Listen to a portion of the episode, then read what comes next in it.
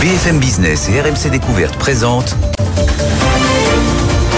Good Morning Business avec Christophe Jacubizine et Laure Closier. Bonjour à tous et bon réveil à l'antenne de BFM Business et d'RMC Découverte. Il est 5h59, c'est la matinale de l'économie qui commence. On est ensemble et en direct jusqu'à 9h. Bonjour Christophe. Bonjour Laure, bonjour à tous. Deux ans après le début de la guerre en Ukraine, l'Europe n'est plus la même. Les entreprises européennes ont presque toutes quitté la Russie. On fait dès le début du journal le point sur celles qui sont encore sur place. Le marché de l'énergie est bouleversé. Nous serons avec Catherine McGregor, la directrice générale d'Engie, à 8h15. L'Allemagne est certainement celle qui a été le plus déstabilisée par la crise de l'énergie, le ralentissement de la mondialisation et la transition de l'automobile. Nous serons avec Laurent Fabre, le directeur général de Plastic Omnium, à 7h20. Quel avenir pour l'Allemagne? Nicolas Dose et Jean-Marc Daniel cherchent les relais de croissance à 7h10. Et puis à 24 heures du salon de l'agriculture, le gouvernement continue de tenter d'apaiser la colère des agriculteurs, avec notamment un bouc émissaire. Les industriels qui transforment le lait, qui sont accusés d'acheter le lait à vil prix. Leur réponse sur ce plateau avec leurs représentants, François-Xavier Huard, président de la Fédération nationale de l'industrie laitière. Et puis c'est vendredi. Vous avez donc rendez-vous avec Marie-Cœur pour l'actualité de l'immobilier, Anthony Morel pour sa pépite, Marc Fiorentino face à Jean-Marc Daniel, ça sera à 8h30. Tout de suite, il est 6h, c'est le journal.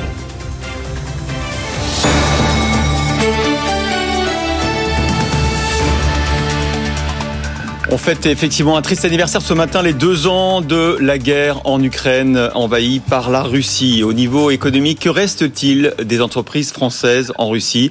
Nos entreprises étaient les premiers employeurs étrangers dans ce pays. Aujourd'hui, la Tanko Campo, 24 entreprises françaises sont encore présentes sur place selon des comptes actualisés de l'université de Yale. Parmi elles, Auchan, qui justifiait encore sa présence hier lors de la présentation de ses résultats annuels. L'ensemble de nos magasins resteront ouverts car nous sommes là pour nourrir les populations de ces pays. Une présence qui pénalise fortement le groupe selon ses dirigeants et qui explique en partie la perte nette de plus de 300 millions d'euros à cause de la situation compliquée en Russie et de la chute du rouble. Même discours pour Lactalis, Bonduel, les acteurs de l'agroalimentaire. Mais la présence française est aussi maintenue dans d'autres secteurs. Vinci, Accor, La doute, Etam. Je ne gagne pas d'argent là-bas. Nous avons gelé tous nouveaux projets. Ou des entreprises qui se contentent simplement de respecter les sanctions. Voilà globalement la communication de ces groupes. Un numéro d'équilibriste exercé notamment par Total Energy. 15 milliards de dollars d'actifs dépréciés, mais toujours des participations dans des projets gaziers du russe Yamal LNG. Total Energy qui explique ne pas pouvoir céder sa participation justement à cause des sanctions économiques mises en place. L'autre élément marquant du point de vue économique de cette guerre en Ukraine, c'est évidemment l'évolution des prix du gaz. La situation aujourd'hui a bien changé. Zidane Azouzi, le système d'approvisionnement s'est diversifié et les consommateurs se sont adaptés. Effectivement, lors avec l'arrêt des expéditions de gaz russe par gazoduc, l'Europe s'est manifestement tournée vers le GNL. Résultat, les ventes de GNL à l'Europe s'élèvent à 171 milliards d'euros en 2022 et 2023. Ce sont principalement les États-Unis qui nous vendent du GNL, mais la Russie demeure toujours le deuxième fournisseur devant le Qatar. Les livraisons de GNL de la Russie ont même augmenté de 11% entre 2021 et 2023. La France, malgré le recul de 35% de ses importations de GNL russes l'année écoulée, est restée le deuxième importateur sur le continent. En tout cas, lors des deux années qui ont suivi le début de l'invasion russe, la demande européenne a reculé de 20%. La consommation de gaz est même tombée à son plus bas niveau depuis 10 ans en 2023 à 452 milliards de mètres cubes.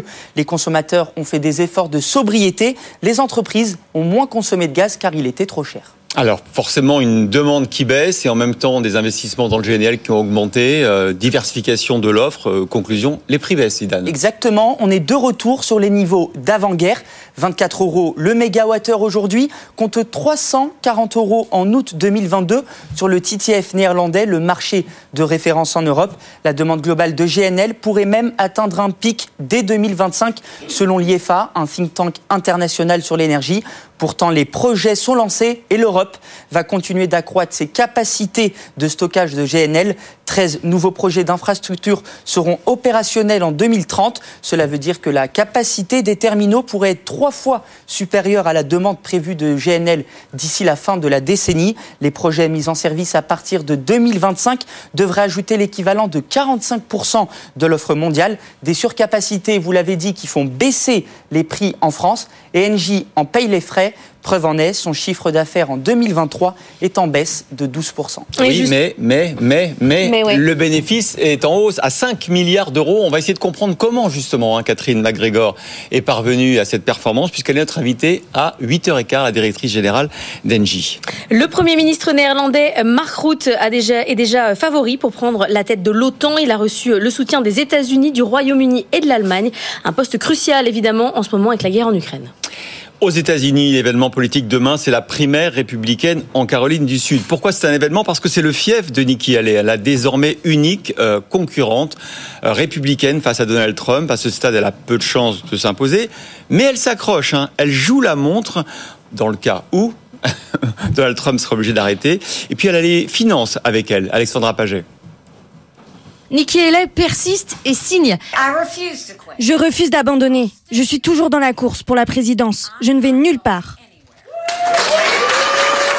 et elle conserve les faveurs des contributeurs républicains, alors même qu'elle est en retard dans tous les sondages. Les généreux donateurs conservateurs, notamment les chefs d'entreprise ou le capital risque, ont plutôt tendance à miser sur l'ancienne gouverneure de Caroline du Sud. Elle a ainsi reçu l'adoubement de la famille Corr, contributrice influente du camp républicain, ce qui lui permet d'augmenter les dépenses liées aux sondages, médias et déplacements. Elle a ainsi levé 16 millions de dollars en janvier dernier, davantage que Donald Trump, qui a lui dépensé plus qu'il n'a engrangé sur la même Certes, l'ancien président a remporté toutes les primaires jusqu'à présent, mais l'homme d'affaires, plombé par les dépenses de son comité de levée de fonds pour payer ses frais d'avocat, pourrait bien se retrouver face au potentiel épuisement de ses fonds de campagne. Le nombre de ses donateurs a chuté de 200 000 au second semestre de 2023, en comparaison au même stade à sa précédente course à la Maison Blanche en 2019. Paris repart bredouille. C'est Francfort qui a été choisi pour abriter le siège de l'Agence européenne contre le blanchiment et le financement du terrorisme. 400 euh, collaborateurs hein, pour cette institution. Et eh bien, c'est Francfort où se situe déjà la Banque centrale européenne qui a gagné.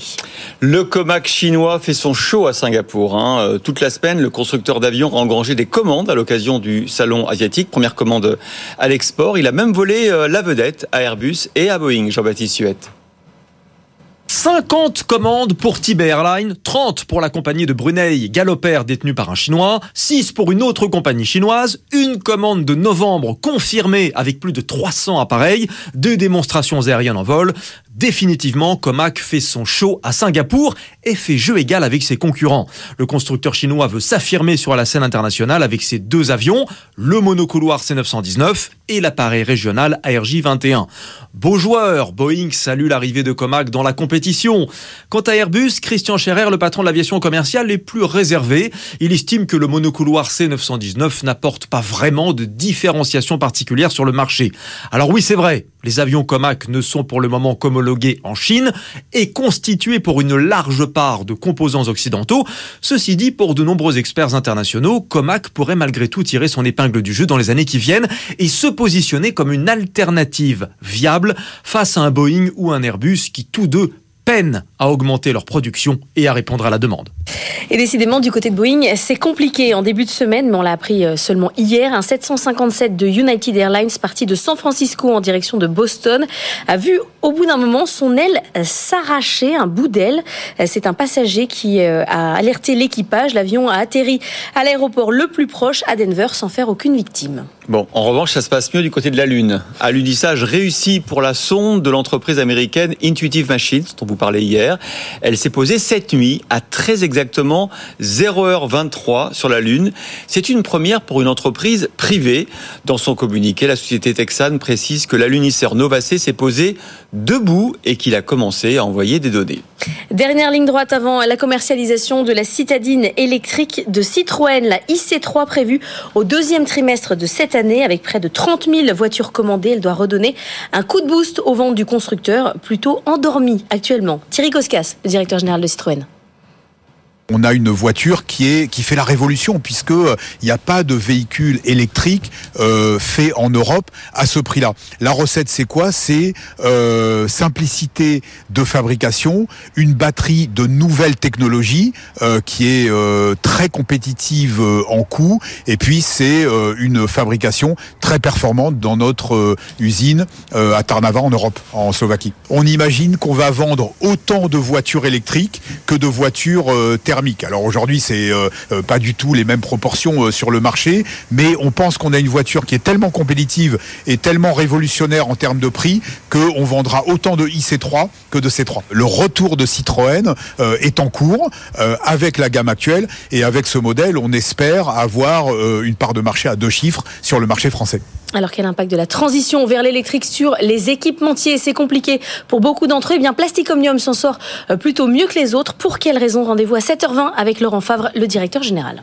Et puis un petit mot du marché de l'occasion justement avec euh, d'abord Stellantis qui a inauguré hier son nouveau centre pour reconditionner euh, les véhicules d'occasion. Il se trouve dans l'Oise. L'objectif 16 000 voitures par an, 120 collaborateurs d'ici 2025. Un marché de l'occasion sur lequel Renault s'est aussi lancé avec de grandes ambitions. Et puis de plus petits acteurs s'engouffrent dans la brèche. Par exemple, notre invité à 6h45, Sam Emmons, le cofondateur de la société Leasy, spécialiste justement du leasing sur les véhicules d'occasion. Fnac Darty finit 2023 dans le vert, bénéfice de 50 millions d'euros contre une perte de 32 millions en 2022. Pourtant, le distributeur a accusé un nouveau recul, certes léger de ses ventes, moins 0,9% à 7,9 milliards. Fnac Darty, euh, toujours plus euh, porté par les services qui permettent de s'en sortir quand l'environnement commercial est compliqué. Vous reprendrez bien une petite tisane, Laure Ah oui, Hein, parce qu'effectivement, c'est une tendance que vous avez sans doute observée autour de vous et au bureau. Le grand retour des infusions. Les tisanes gagnent des parts de marché sur le thé avec des produits renouvelés, souvent moins vieillots. Et la tendance profite à de nombreuses PME françaises. Raphaël Couder. Hibiscus, betterave, fruits rouges, romarin, les infusions se multiplient dans les rayons des supermarchés. Le produit a le vent en poupe depuis le Covid et l'essor du télétravail, plus propice à la consommation de ce type de boisson. La tisane porte même la croissance du secteur et grignote du terrain sur le thé, explique Olivier Scala, le président du syndicat du thé et des plantes à infusion. La tisane aujourd'hui, c'est à peu près 37%, alors que le thé, c'est 63%. Euh, on était plutôt sur des, des chiffres à 80-20 il y a une vingtaine, une vingtaine d'années. Hein. C'est qu'il y a 20 ans ou, ou 30 ans, la tisane avait une image extrêmement poussiéreuse. On était sur le sur le tilleul, la verveine du soir, la camomille. Son image s'est rajeunie et l'offre proposée par la vingtaine d'entreprises du secteur, souvent des PME, s'est considérablement renouvelée ces dernières années. Il y a aussi la multiplicité des nouvelles références, des nouveaux mélanges proposés par les opérateurs des mélanges fantaisie, des mélanges plaisir, des mélanges santé. Euh, qui, qui attirent un public très jeune. Ces consommateurs plus jeunes sont par ailleurs attirés par le côté local du produit. La tisane est surtout fabriquée en France ou en Europe, alors que le thé est lui majoritairement cultivé en Asie. Mais il va falloir penser à donner un petit peu de tisane à tout le monde sur les marchés parce que ça s'excite en ce moment. Ça s'excite, ça s'excite. C'est la fête, Antoine euh, Larigauderie, avec un enchaînement de records. Bon, faut dire qu'NVIDIA, quand même, a boosté pas mal la tendance hier. Mais est-ce qu'on ouvre un, un nouveau chapitre sur les marchés? Ben, sans doute, quand même, record absolu et record de clôture pour le CAC 40, 7923 et 7911 respectivement. Record absolu pour le Dow Jones, le S&P 500 et le Nasdaq à Wall Street. On sortait d'un record historique aussi pour le Nikkei au matin, bourse de Tokyo qui ne cote pas hein, ce matin d'ailleurs pour cause de jour férié. Et la cerise galactique hein, sur le gâteau, c'est Nvidia qui a signé un record absolu de gains en valorisation sur une seule journée de bourse. Record mondial à 277 milliards de dollars d'un coup, c'est l'équivalent d'un Hermès ou d'un L'Oréal, là comme ça en un jour. Nvidia qui pèse maintenant plus lourd en capitalisation que le PIB du Canada. On compte comme ça maintenant à Wall Street, hein, en équivalent du PIB du Canada. Quatrième entreprise mondiale à 1900 milliards de dollars. Bref, vous l'aurez compris, en une séance hier, on a sans doute ouvert une nouvelle ère de l'histoire boursière, il n'y a pas d'autre mot, avec de nouveaux catalyseurs, de nouvelles dynamiques. Nvidia, plus que jamais, au centre du jeu. Vous vous rendez compte quand même, mercredi soir, au moment des résultats, et même hier, on avait les minutes de la dernière réunion de la Fed, des gouverneurs de la Banque centrale américaine qui s'exprimaient. Alors là, je peux vous dire que personne n'a écouté, ou presque, même s'il y avait quand même des choses intéressantes à dire, et en particulier sur les dynamiques d'inflation qui ont quand même sacrément du mal à se calmer. Mais non, on préfère regarder plus loin, euh, se féliciter de voir, à notre échelle aussi, à notre dimension, à la Bourse de Paris, des entreprises et leurs résultats qui rassurent les LVMH, les Stellantis, les Air Liquide aussi. Toute cette planète est quand même dans une dynamique vraiment positive ces dernières semaines, ça se confirme. Et le CAC est désormais en préouverture à moins d'un pour cent des 8000 points. Bon, Antoine, il n'y a, pas beaucoup d'agenda euh, aujourd'hui pour animer la cote. L'occasion justement peut-être de regarder les indices macro. Là, c'est peut-être moins euphorisant. Eh oui, et notamment euh, hier matin, les indices PMI en zone euro qui étaient clairement pas bons, vraiment, vraiment pas bons du côté de l'Allemagne notamment. Et on aura euh, sans doute des indicateurs supplémentaires aujourd'hui hein, pour euh, l'économie allemande. À 8 heures, euh, la croissance au quatrième trimestre, c'est la deuxième estimation hein, pour euh, le quatrième trimestre de l'année dernière. On attend une confirmation du moins 0,3% hein, qui avait inquiété un petit peu tout le monde. À 10h30, on aura euh, l'indice IFO du climat des affaires de février. Alors là, pour le coup, on attend stable, en très légère hausse. On espère avoir confirmation de tout ça. De quoi peut-être activer les choses sur les taux d'intérêt. Mine de rien, les taux euh, se sont un petit peu tendus, notamment du côté allemand, encore une fois, hein, sur la zone euro. Et puis l'euro dollar qui en a profité pour gagner quelques points face euh, au billet vert. On est euh, bien au-delà d'un 0,8 maintenant. Merci Antoine, on se retrouve dans 10 minutes pour les cryptos tout de suite. Nous sommes vendredi, donc c'est la vie IMO. Good Morning Business, la vie IMO.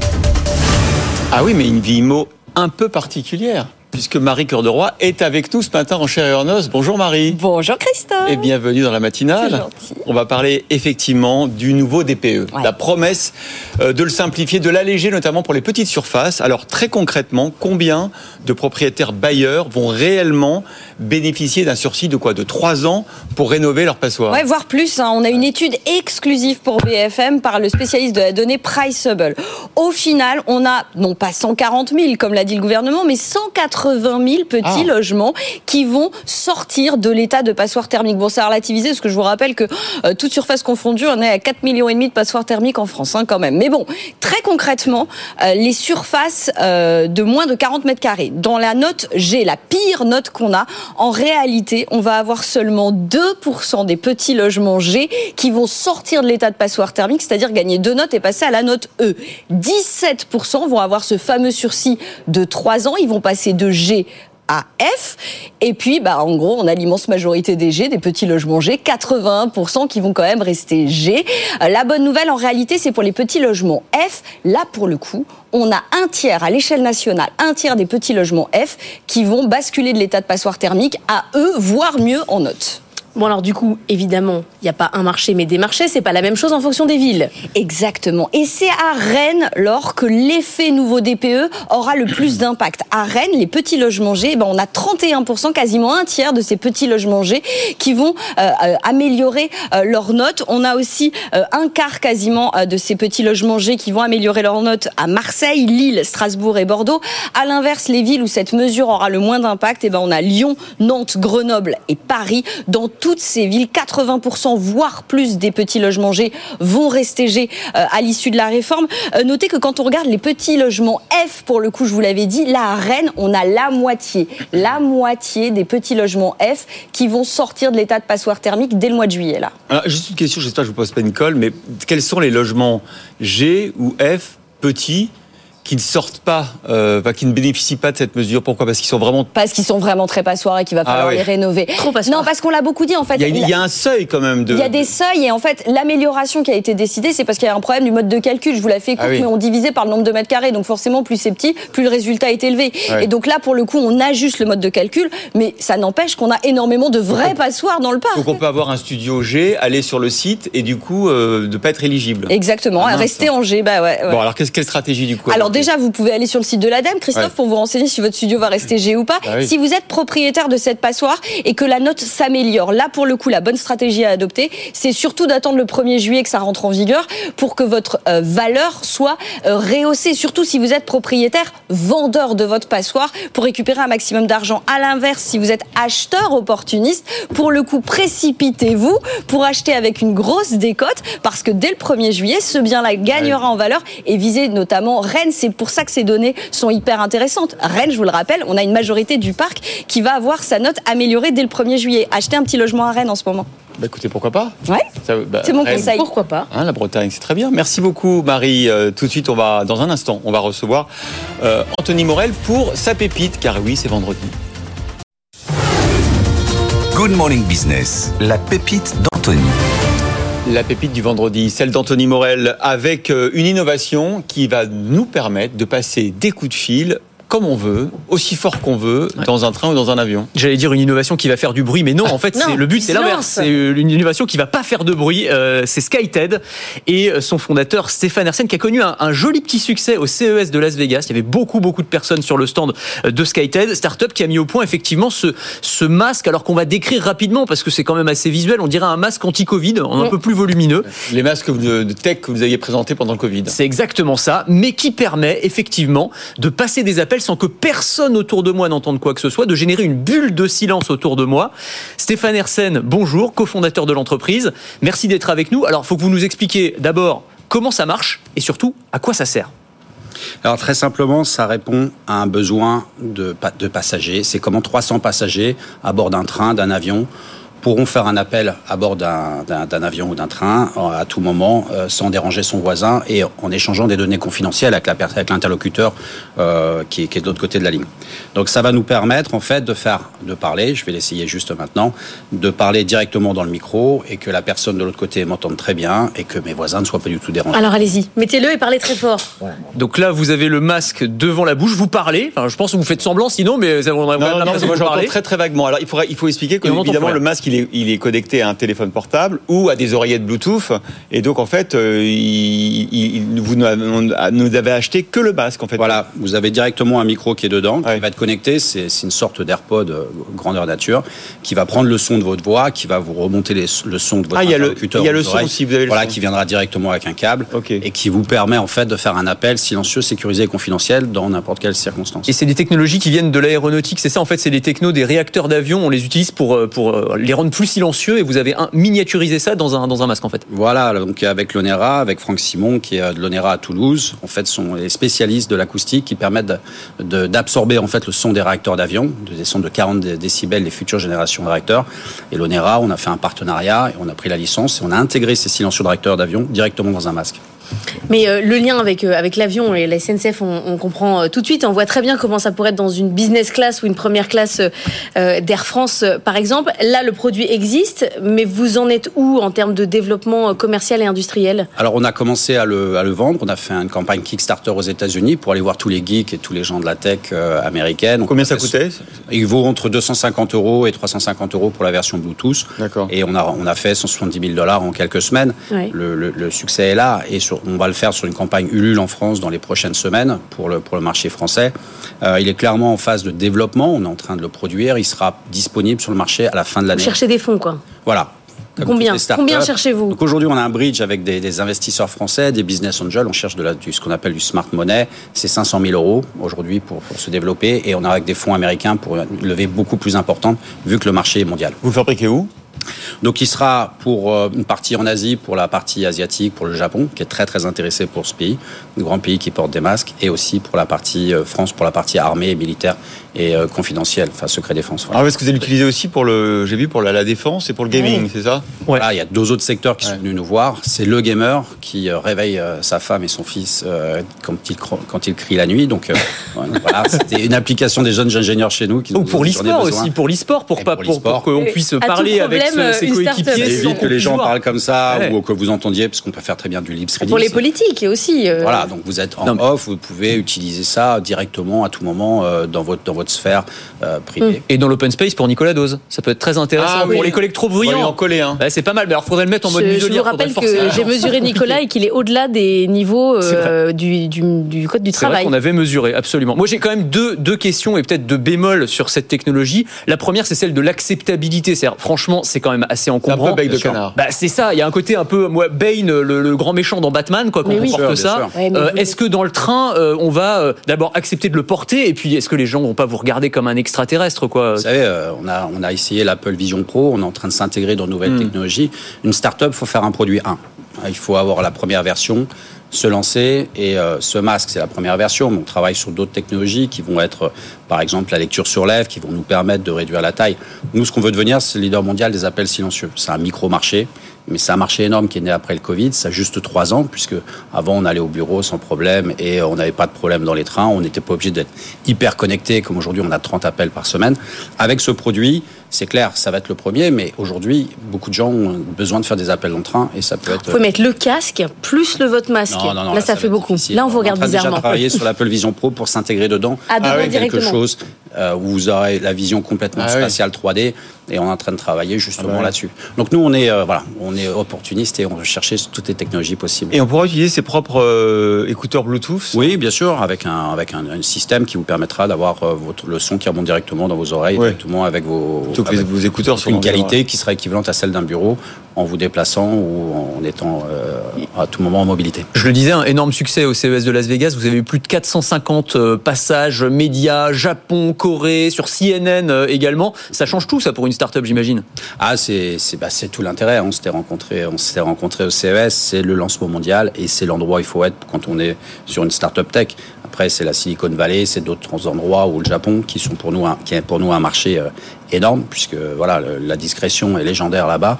Euh, donc, ce sont euh, la possibilité de rencontrer des clients partout dans le monde. Merci Stéphane Hersen, PDG de SkyTed. Et on fait un petit débrief de cette pépite à 8h10. Euh, 6h26, c'est les cryptos. Votre rendez-vous avec Bitpanda. L'investissement tout en un. Monnaie virtuelle, risque réel. En crypto, seul le risque est garanti. BFM Business, BFM Crypto, la chronique. Bon, Antoine, autant c'est la fête sur les marchés financiers, autant sur les cryptos, c'est toujours le coup de mou. On a même l'impression qu'on est allé prendre quelques profits euh, sur les cryptos pour aller jouer sur les actions, hein, puisque le Bitcoin n'arrive pas à rebondir. On continue de descendre en direction des 51, 50 000 dollars. L'Ether, même chose. On n'a pas tenu les 3 000, direction les derniers supports. Puis l'XRP qui a, euh, qui a l'air de vouloir rejoindre les 50 cents. Seul Cardano résiste un petit peu mieux du côté des 60. Et Antoine, ce matin, gros plan sur l'IPO du réseau social Reddit. Ça a été euh, annoncé hier soir à Wall Street. Ça pourrait bien coïncider avec un coup de force du côté des cryptos. Mais oui, ça risque d'être d'ailleurs euh, une des introductions les plus enthousiasmantes de la tech américaine cette année, des années qu'on l'attend, et euh, la bourse a de l'appétit pour ce genre d'objet. Et Elle veut sa part du gâteau de la dynamique communautaire des réseaux sociaux et de leur impact sur le marché pub et sur celui des données. Et avec Reddit, euh, on est en plein dedans, hein, puisque le réseau est axé vraiment sur les forums de discussion, mais ça pourrait avoir une forte résonance crypto. Il faut savoir que Reddit avait édité une crypto, un token maison baptisé Moon, et qui était au centre, il y a quelques années, d'un système de récompense pour les abonnés au site, afin de les inciter à interagir, à commenter. Et puis, pas trop de succès, truc un peu compliqué à évaluer, pas assez de valeur créée. Reddit avait plié les Gaules et cédé cette toute petite crypto à d'autres investisseurs. Elle cote encore, mais bon, c'est anecdotique. En revanche, Reddit l'a dit et l'a annoncé en même temps que son IPO. Le groupe a utilisé une partie de son excédent de trésorerie pour acheter des bitcoins, des ethers et des polygones et va continuer à le faire tout en révélant des investissements dans la blockchain aussi pour expérimenter des transactions concernant des actifs virtuels. Et là, c'est très intéressant parce que du coup, on remet le couvert, mais avec des cryptos réputés, connus et liquides. Est-ce que Reddit n'a pas l'intention de coiffer au poteau Facebook et X en devenant le premier réseau social qui va permettre aussi à ses usagers de faire directement des transactions et des paiements en crypto?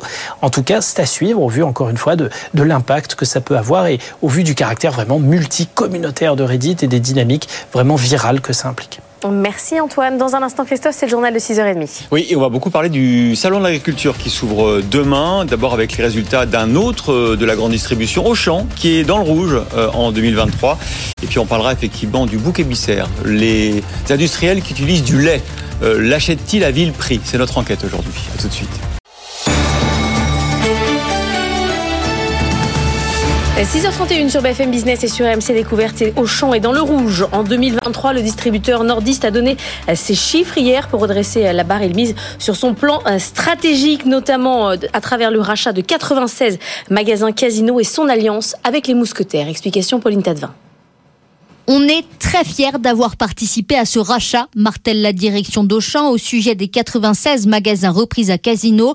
Tout le monde s'est battu pour, insiste le groupe, pour justifier l'opération malgré l'état d'une partie de ce parc. Il y voit un potentiel très fort et des emplacements de choix dans le sud de la France, en Rhône-Alpes et en région parisienne. C'est Guillaume Darras, en provenance de Terract, où il a un temps travaillé aussi sur un rachat de Casino qui va orchestrer cela.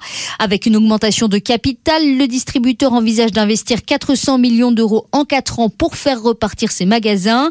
Il va les fermer entre une et quatre semaines au printemps, le temps d'y apposer sa patte, comme ce qu'ont fait les mousquetaires avec une première vague de points de vente à l'automne dernier. Les mousquetaires avec lesquels Auchan compte créer la première centrale d'achat de France. Ils en attendent les premiers effets d'ici 2025. Auchan n'exclut pas non plus de s'appuyer sur les usines de ce nouvel allié pour fabriquer ses produits de marque propre et se donner un maximum de de regagner enfin des parts de marché. Et puis vous savez qu'à la veille du salon de l'agriculture, on cherche l'exemplarité. Les enquêtes, notamment de la DGCCRF, se multiplient. Un magasin Carrefour d'Angers a été sanctionné pour des indications fausses sur l'origine des fruits et légumes euh, présentés comme français alors qu'ils ne l'étaient pas.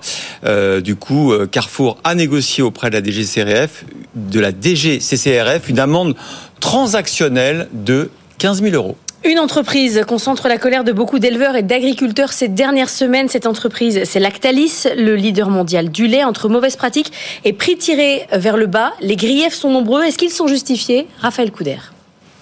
C'est principalement le prix du litre de lait qui provoque la colère des éleveurs. Depuis le mois dernier, Lactalis propose de verser 420 euros pour 1000 litres de lait achetés aux producteurs. Cela représente une augmentation de 15 euros par rapport au prix précédent.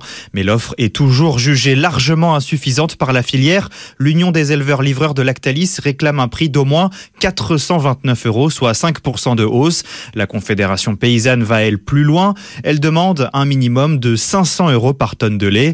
Les producteurs reprochent à Lactalis de ne pas couvrir la hausse de leurs coûts de production, comme l'explique Damien Greffin, le vice-président de la FNSEA. C'est une entreprise qui ne joue pas le jeu, qui ne joue pas le jeu de la répercussion euh, des prix aux producteurs. Je pense que dans les cadre des négociations, euh, mmh. cette, cette entreprise-là ne prend pas au sérieux euh, ses producteurs et on va constater dans quelques mois en fait, on n'aura plus suffisamment de producteurs sur le territoire hum. pour fournir le lait qu'attendent les Français tous les jours. Le bras de fer se poursuit sous l'égide d'un médiateur censé rapprocher les deux parties. Le numéro 1 mondial du lait affirme, lui, avoir augmenté le prix payé aux producteurs de 30% ces trois dernières années. Et on en reparle justement des accusations contre Lactalis avec François-Xavier Huard, le PDG de la Fédération nationale de l'industrie laitière, qui représente donc les acteurs comme Lactalis. Grosse maladresse pour Emmanuel Macron avant même l'ouverture justement de ce salon de l'agriculture. Le président, vous le savez, veut organiser un grand débat. Il aime ça. Cette fois-ci, c'est avec le monde agricole, euh, sur le modèle de ce qui s'est fait avec les Gilets jaunes. Sauf que l'Élysée a convié également les soulèvements de la terre, un collectif dont le gouvernement voulait la dissolution il y a encore quelques mois. La FNSEA a donc refusé de participer à ce débat. Résultat, dans la soirée rétro-pédalage, l'Élysée a annoncé qu'il renonçait à convier les soulèvements de la terre. Ce débat réunira donc les syndicats agricoles de toutes les tendances, les industriels et les distributeurs pendant deux heures. Qui dit deux heures dit trois ou quatre heures, vous le savez. L'effondrement de la construction de maisons en France se confirme. Les ventes ont plongé de près de 40% l'an dernier, d'après la Fédération française du bâtiment. Alors cataclysme, tsunami, déflagration, crash, les mots ne sont parfois pas assez forts, ou on n'en a plus? Marie-Cœur de Roi. On est désormais sous les 60 000 maisons vendues sur un an. C'est moitié moins que la moyenne observée ces 25 dernières années. Conséquence directe des contraintes réglementaires, de la hausse des taux d'intérêt, de la cherté du foncier et des coûts de production, sans parler des disparitions annoncées des dispositifs de soutien à l'achat de maisons neuves, comme le prêt à taux zéro. Le pôle habitat de la Fédération française du bâtiment constate une envolée de près de 40% sur un an des défaillances d'entreprises dans la construction de maisons. Il faut dire que dans certaines régions, ce marché s'effondre littéralement avec des constructions quasiment divisées par deux dans les Hauts-de-France, le centre Val-de-Loire, les régions Auvergne-Rhône-Alpes et Normandie. Et ce n'est pas faute d'envie côté acheteur, c'est la concrétisation des projets qui pose problème. En témoigne le taux d'annulation des ventes aux particuliers qui frôle désormais les 30%, soit presque deux fois plus que la moyenne des dernières années. Et puis cela fait deux ans que Stellantis, a dit au revoir à la Russie, comme beaucoup d'entreprises françaises. On vous en reparlera à cette heure hein, sur le, départ euh, des entreprises françaises de Russie et ceux qui y sont encore restés. En tout cas, Stellantis a quitté le pays euh, dès le début de la guerre. Pourtant, des Citroën continuent de sortir d'une de ses anciennes usines, à son insu apparemment. Le récit d'Astré Olivier. C'est à 200 km au sud de Moscou, dans l'usine de Kaluga, que des Citroën C5 Aircross seraient assemblés. Selon Reuters, 42 véhicules ont été produits dans l'usine, une version russe des voitures Citroën devenue réalité avec le concours d'une usine chinoise. En effet, pour produire ces contrefaçons, des kits de construction de Dongfeng, partenaire historique de PSA en Chine, ont été importés en Russie. Son fournisseur n'est autre qu'une usine chinoise détenue à 70% par Stellantis, propriétaire de Citroën. L'entreprise française n'a ni donné son autorisation ni été mise au courant de ces importations. Ce n'est évidemment pas du fait de Citroën, explique Thierry Koskas, directeur général interrogé par BFM Business. Le sujet est en cours de discussion et nous espérons le résoudre rapidement. On ignore toujours si certaines des pièces de ces kits chinois tombent sous le coup des sanctions occidentales. En tout cas, cette production parallèle de voitures Citroën est favorisée par le contexte géopolitique actuel. L'automobile chinois pèse 55% des parts de marché en Russie, ce qui a permis à la Chine de devenir premier exportateur mondial de véhicules l'an dernier. Bouygues Télécom en négociation exclusive pour acheter la Poste Mobile. L'opérateur virtuel est actuellement contrôlé à 51% par la Poste, 49% par SFR. Il est valorisé quasiment 1 milliard d'euros. La négociation est en cours avec la Poste, mais SFR a un droit de préemption et indique examiner le dossier. SFR qui appartient SFR qui appartient donc, vous le savez, à notre groupe Altis. Google a décidé de suspendre la création d'images de personnes sur son outil Gemini. Des utilisateurs ont remonté comment dire, des inexactitudes, notamment en matière de genre et de diversité. Gemini semble par exemple sous-représenter les personnes blanches, y compris sur des sujets historiques. Quand on demande par exemple à Gemini de générer l'image d'un soldat allemand en 1943, on se retrouve avec des militaires asiatiques ou à la peau noire, pourquoi pas Mais euh, apparemment, euh, un Gemini très woke, donc trop woke, sans doute d'ailleurs par rapport juste à la réalité historique. Il est 6h39, l'heure du retail. Morning Retail avec Altavia. Altavia, le groupe de communication internationale dédié au retail. Good Morning Business, Morning Retail. La coiffure est la deuxième activité artisanale en France après une année 2023 marquée par la faillite de 600 salons. Quand même, la profession doit se réinventer. Aujourd'hui, on parle moins de salons, mais d'ateliers ou de studios, des salons de coiffure. On est plus beau du coup après. Nouvelle génération qui Eva Jaco est allée visiter. Je me trouve devant La Fabrica, dans une arrière-cour au cœur du quartier de l'Opéra à Paris. Juste derrière moi se trouve un salon de coworking, un concept très populaire euh, au Royaume-Uni et qui se démocratise euh, en France, dans les grandes villes, et qui permet aux coiffeurs résidents d'économiser parfois jusqu'à 5000 euros par mois. On va découvrir le concept ensemble. Alors Julien Dogé, vous avez euh, cofondé La Fabrica juste après le Covid. Là, juste derrière nous, on aperçoit des postes de coiffure. Il y en a une vingtaine. Qu'est-ce qui change d'un salon de coiffure ordinaire? Alors ce qui change, c'est qu'en fait les coiffeurs ici sont à leur compte et viennent pour louer un poste de coiffure, soit à l'heure, soit à la journée, soit au mois. Euh, et donc on change complètement de paradigme, nous la Fabrica, par rapport à un salon de coiffure classique, où en fait euh, on se met au service du coiffeur. Et donc le coiffeur, quand il vient chez nous, finalement, il n'a que à coiffer, et nous on s'occupe de tout le reste, euh, l'accueil, le linge. Il y a certains coiffeurs qui sont là tous les jours, comme une dizaine, et d'autres qui viennent une fois par mois. et en volume d'affaires généré par les coiffeurs, on est aux alentours de 2,5 millions d'euros, ce qui nous place quand même dans un grand salon de coiffure parisien. Alors aujourd'hui, vous avez ce lieu. Est-ce que vous envisagez d'en ouvrir euh, d'autres ailleurs, dans des grandes villes euh, en France? Oui, tout à fait. Donc là, aujourd'hui, on a validé le modèle euh, et on est en phase de développement. Pour l'instant, uniquement sur Paris, puisqu'on connaît bien le marché parisien. Alors Nicolas, vous vous êtes résident à la Fabrica depuis le tout début. Auparavant, vous travailliez en appartement avec David Lucas. Qu'est-ce qui change pour vous d'être ici? Eh bien, d'être résident à la Fabrica, c'est ce qui me permet de travailler à mon compte sans avoir de contraintes de, beaux commerciaux euh, si on ouvre son propre salon. Mhm. Et euh, ça me permet de gérer mon emploi du temps comme j'en ai envie euh, et d'exercer de, mon métier pour moi-même. Et vous, vous payez un loyer tous les mois. Qu'est-ce qui fait la différence financièrement? Vous vous y retrouvez beaucoup plus d'être ici? Ah oui, on s'y retrouve, on s'y retrouve. Je pense que si on, on travaille à son compte dans un espace de coworking, on peut doubler son, son salaire par rapport au salariat. Je me retrouve à présent en plein cœur du Marais devant cette adresse, Mousse. Ce lieu a ouvert il y a quelques mois. C'est le fruit de l'influenceuse Natou et d'Aurélien Bertrand. Alors a priori, c'est un coffee shop comme on en trouve euh, un peu partout, sauf qu'à l'intérieur, il y a un salon de coiffure, un projet qui a coûté 600 euh, 000 euros. On va aller voir ça de plus près. Alors Aurélien, vous avez déjà euh, plusieurs salons de coiffure qui ont chacun une spécialité différente. Comment vous est venue l'idée de ce lieu? Alors l'idée de ce lieu, c'est venu de deux choses. Un, on a des salons féminins sur lesquels on a constaté que les clientes pouvaient rester 5, 6, 7 heures et qu'on n'avait pas euh, de service spécialement à l'offrir euh, pour, euh, pour animer leur journée. Et qu'on avait aussi des amis de ces personnes-là qui venaient. Et euh, avec mon associé Natou, qui voulait ouvrir un salon de thé, on s'est dit pourquoi pas réunir les deux? Parce qu'après tout, un salon de coiffure, c'est aussi de l'hospitalité. Selon vous, c'est important euh, que le modèle du salon de coiffure se réinvente comme ça en testant de nouveaux formats? Je pense que la coiffure, elle n'a pas évolué depuis 40 ans. Euh, tout- tous les métiers ont évolué et pas nous.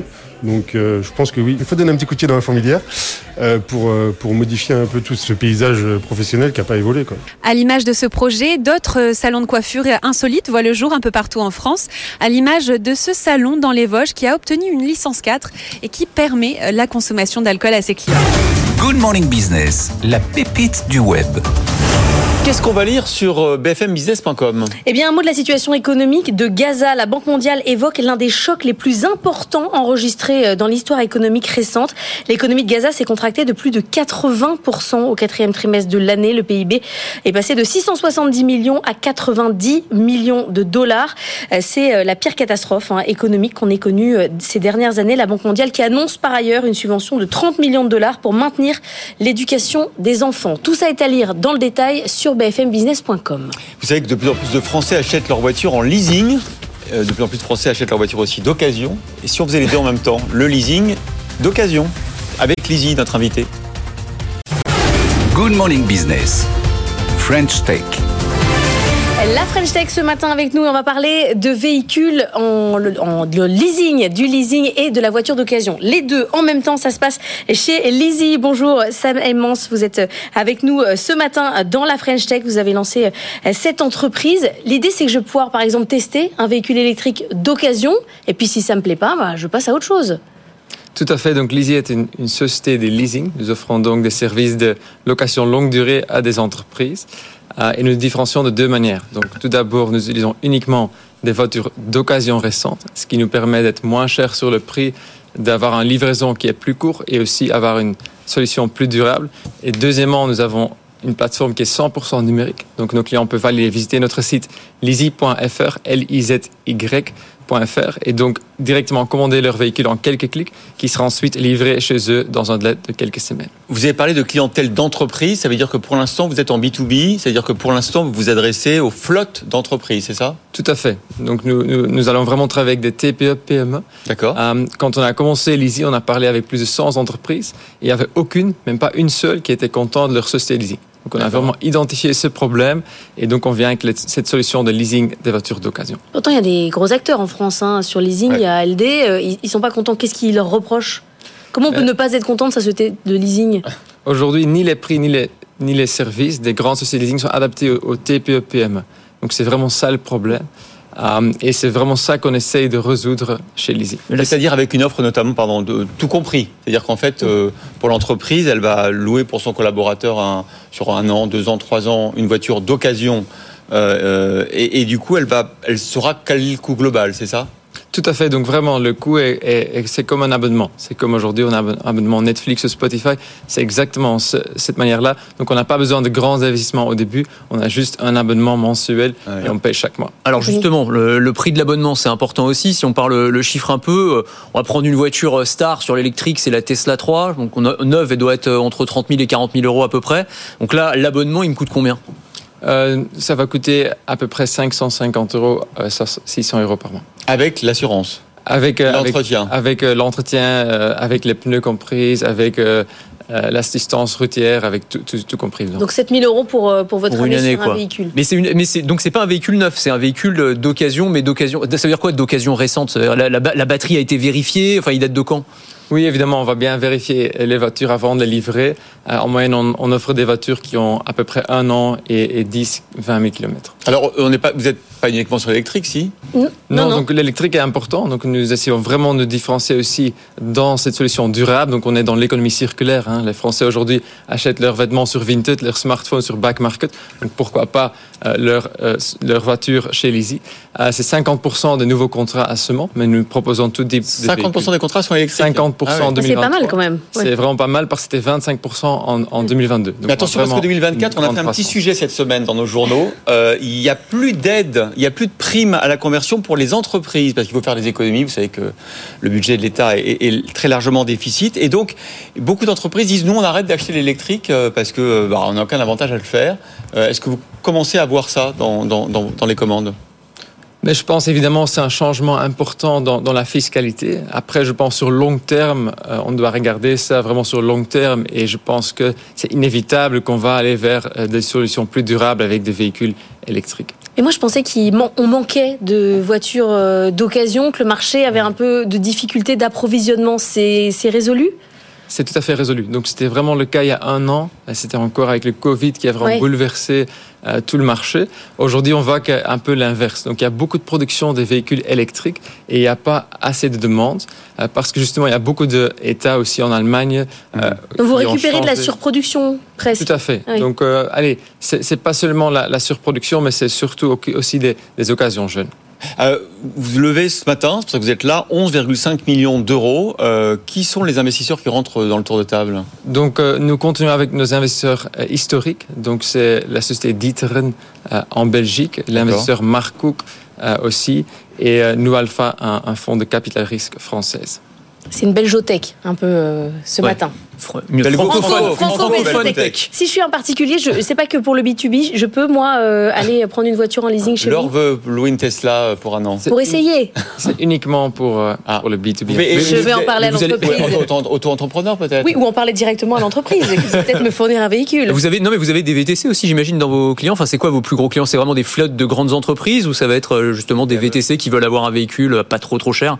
C'est surtout des, des petites sociétés on voit vraiment qu'eux, ils sont mal servis par les grandes sociétés de leasing qui priorisent les, grands corporates aujourd'hui. Et aussi, une solution digitale peut vraiment permettre à ces petites sociétés d'avoir un service euh, qui est bien à moindre coût. Lizzy, L-I-Z-I, merci beaucoup d'avoir été avec nous. L-I-Z-Y, je vous la refais. Lizzy, L-I-Z-Y. Voilà, non, c'est bon. Ça va immense. Merci d'avoir été avec nous. Tout de suite, c'est Benaouda Abdedaïm.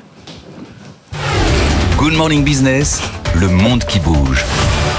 Avec une mauvaise nouvelle pour l'Ukraine, une de plus, hein, Benaoud ce matin, le Parlement allemand qui a voté contre hein, l'envoi à l'Ukraine de missiles de croisière Taurus. Euh, c'est évidemment une déception, notamment, euh, j'imagine, pour aller euh, viser les ponts en, en, mer Noire. Ça fait des mois que Berlin en débat. D'abord, il faut voir que ces missiles air-sol allemands peuvent toucher une cible à 500 km, une portée du double de celle des comparables que fournissent les Britanniques et les Français. Les experts déroulent unanimement les atouts du Taurus. Il est doté de deux charges explosives programmables séparément, ce qui permet en fait de frapper des étages différents d'un même bâtiment. Ah euh, le système est en mesure d'éviter à très basse altitude une défense et il est conçu pour briser les matériaux de construction les plus résistants. Ce point est d'ailleurs relevé par un quotidien russe ce matin. On peut y lire que les missiles de ce type, euh, le Taurus, sont considérés comme extrêmement efficaces pour frapper des bunkers de commandement ou des dépôts de munitions. Un spécialiste allemand insiste en plus sur la grande résistance du Taurus au brouillage et à l'usurpation de son système de fonctionnement par satellite, de positionnement, ce qui d'après lui, et il n'est pas le seul à le souligner, en effet accroîtrait les chances de l'armée ukrainienne de détruire un objectif stratégique comme ce pont de 18 km qui relie le territoire russe à la péninsule de Crimée annexée. Le maire de Kiev, par exemple, juste avant le vote euh, de la motion déposée par les conservateurs allemands, a déclaré que c'est le système de missiles qui permettrait d'atteindre la logistique militaire des Russes. Le chef de la diplomatie ukrainienne a pour sa part assuré qu'il ne s'agirait pas d'attaquer Moscou avec des Taurus. Une large majorité du Parlement allemand ne veut pas encourir le risque. Le chancelier Olaf Scholz maintient sa position. L'Allemagne ne doit pas être l'État qui dotera l'Ukraine des moyens aussi puissants que ceux de bombarder le territoire russe dans la profondeur. Le chef du groupe parlementaire social-démocrate balaie de toute manière l'idée que ce seul système d'armes puisse être décisif sur le cours d'une guerre euh, terrestre d'une telle dimension inédite depuis la Seconde Guerre mondiale. Ce vote euh, du Parlement allemand, il est reçu comment au sein du gouvernement allemand? Il souligne toutes ces divergences, toutes ces divisions, toutes ces fissures. Le ministre social-démocrate de la Défense, Boris Pistorius, qui euh, jouit de la cote de popularité la plus élevée, la plus forte parmi les politiques allemands, a veillé à ne jamais mentionner le Taurus dans son allocution au Parlement hier. Ce qui fait que le texte de consensus de la coalition gouvernementale est passé quand même sans encombre.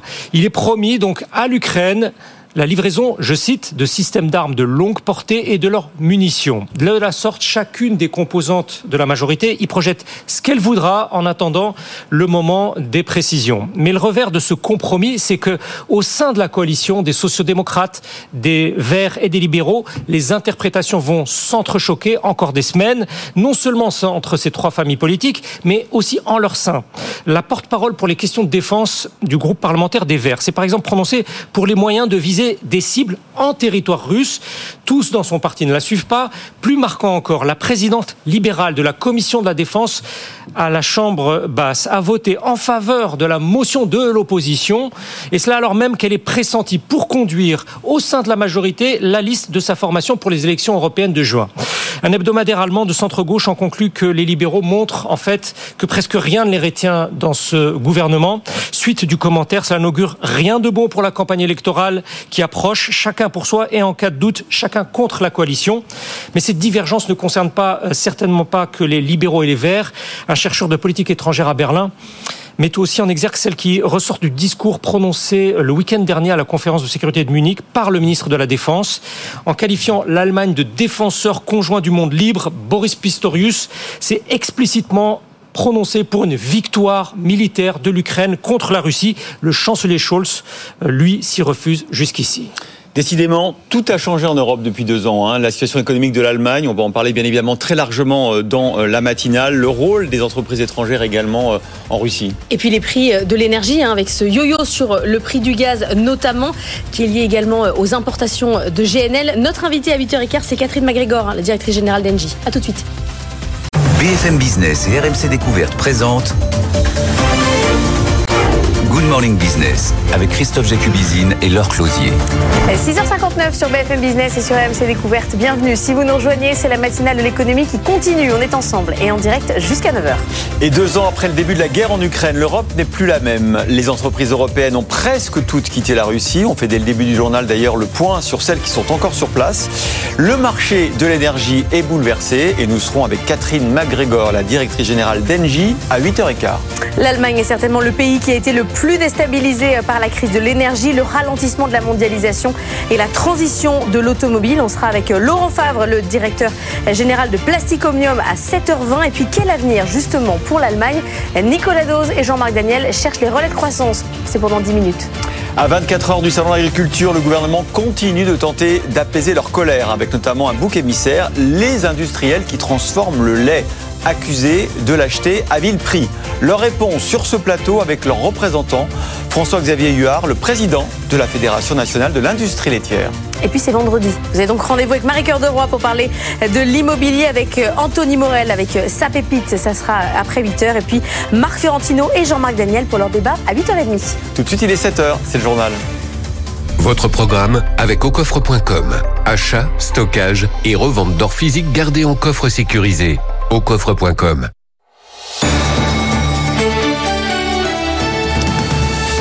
Et vous le savez, on fête un triste anniversaire ces jours-ci. C'est les deux ans de la guerre en Ukraine, envahie par la Russie. Au niveau économique, que reste-t-il des entreprises françaises en Russie? Au départ, elles étaient les premiers employeurs hein, étrangers dans le pays. Aujourd'hui, à Campo, 24 entreprises françaises sont encore présentes sur place, selon le décompte actualisé de l'université de Yale. Parmi elles, Auchan, qui justifiait encore sa présence hier lors de la présentation de ses résultats annuels. L'ensemble de nos magasins resteront ouverts car nous sommes là pour nourrir les populations de ces pays.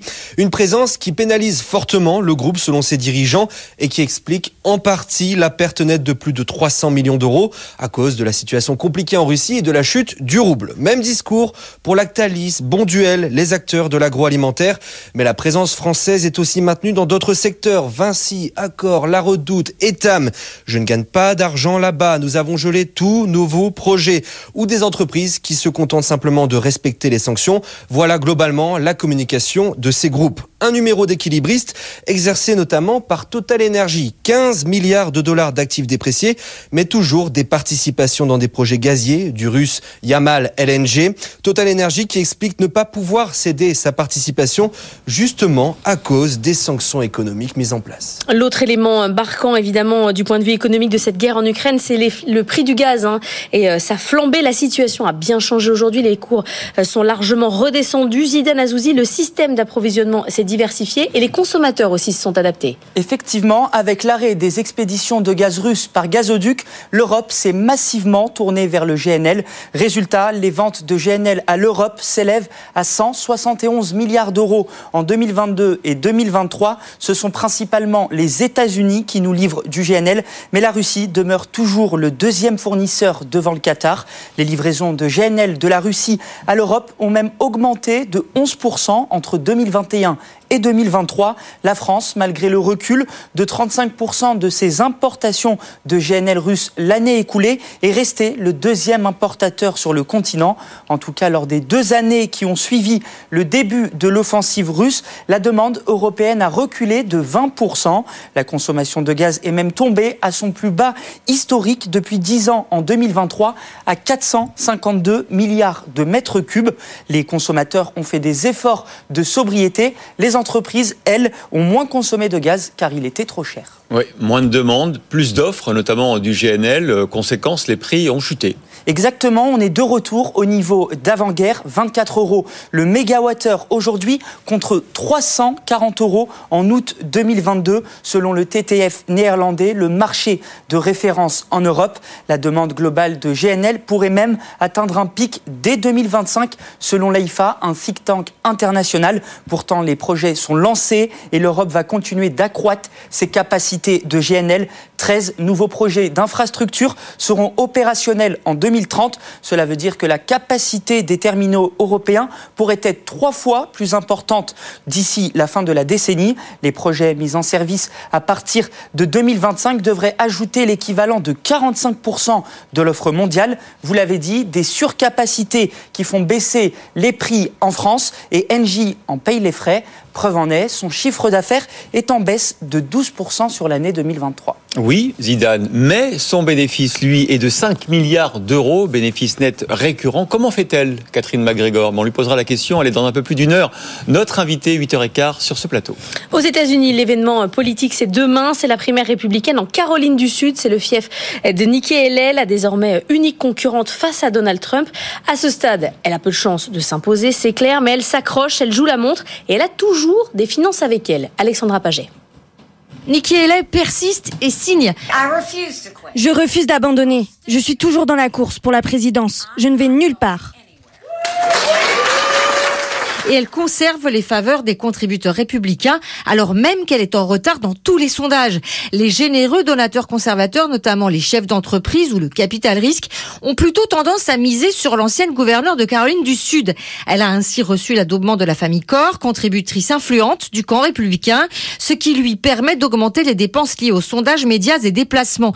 Elle a ainsi levé 16 millions de dollars en janvier dernier, davantage que Donald Trump, qui a lui dépensé plus qu'il n'a engrangé sur la même période Certes, l'ancien président a remporté toutes les primaires jusqu'à présent, mais l'homme d'affaires, plombé par les dépenses de son comité de levée de fonds pour payer ses frais d'avocat, pourrait bien se retrouver face au potentiel épuisement de ses fonds de campagne. Le nombre de ses donateurs a chuté de 200 000 au second semestre de 2023, en comparaison au même stade à sa précédente course à la Maison Blanche en 2019. Paris repart bredouille. Hein. C'est Francfort qui a été choisi pour abriter le siège de l'Agence européenne contre le blanchiment et le financement du terrorisme et ses 400 collaborateurs. Francfort où se situe déjà la Banque centrale européenne. Le Comac fait son show à Singapour. Toute la semaine, le constructeur d'avions chinois a engrangé des commandes à l'occasion du salon asiatique, volant même la vedette à Airbus et à Boeing. Jean-Baptiste Vette. 50 commandes pour Tiber Airlines, 30 pour la compagnie de Brunei Galoper détenue par un Chinois, 6 pour une autre compagnie chinoise, une commande de novembre confirmée avec plus de 300 appareils, deux démonstrations aériennes en vol. Définitivement, Comac fait son show à Singapour et fait jeu égal avec ses concurrents.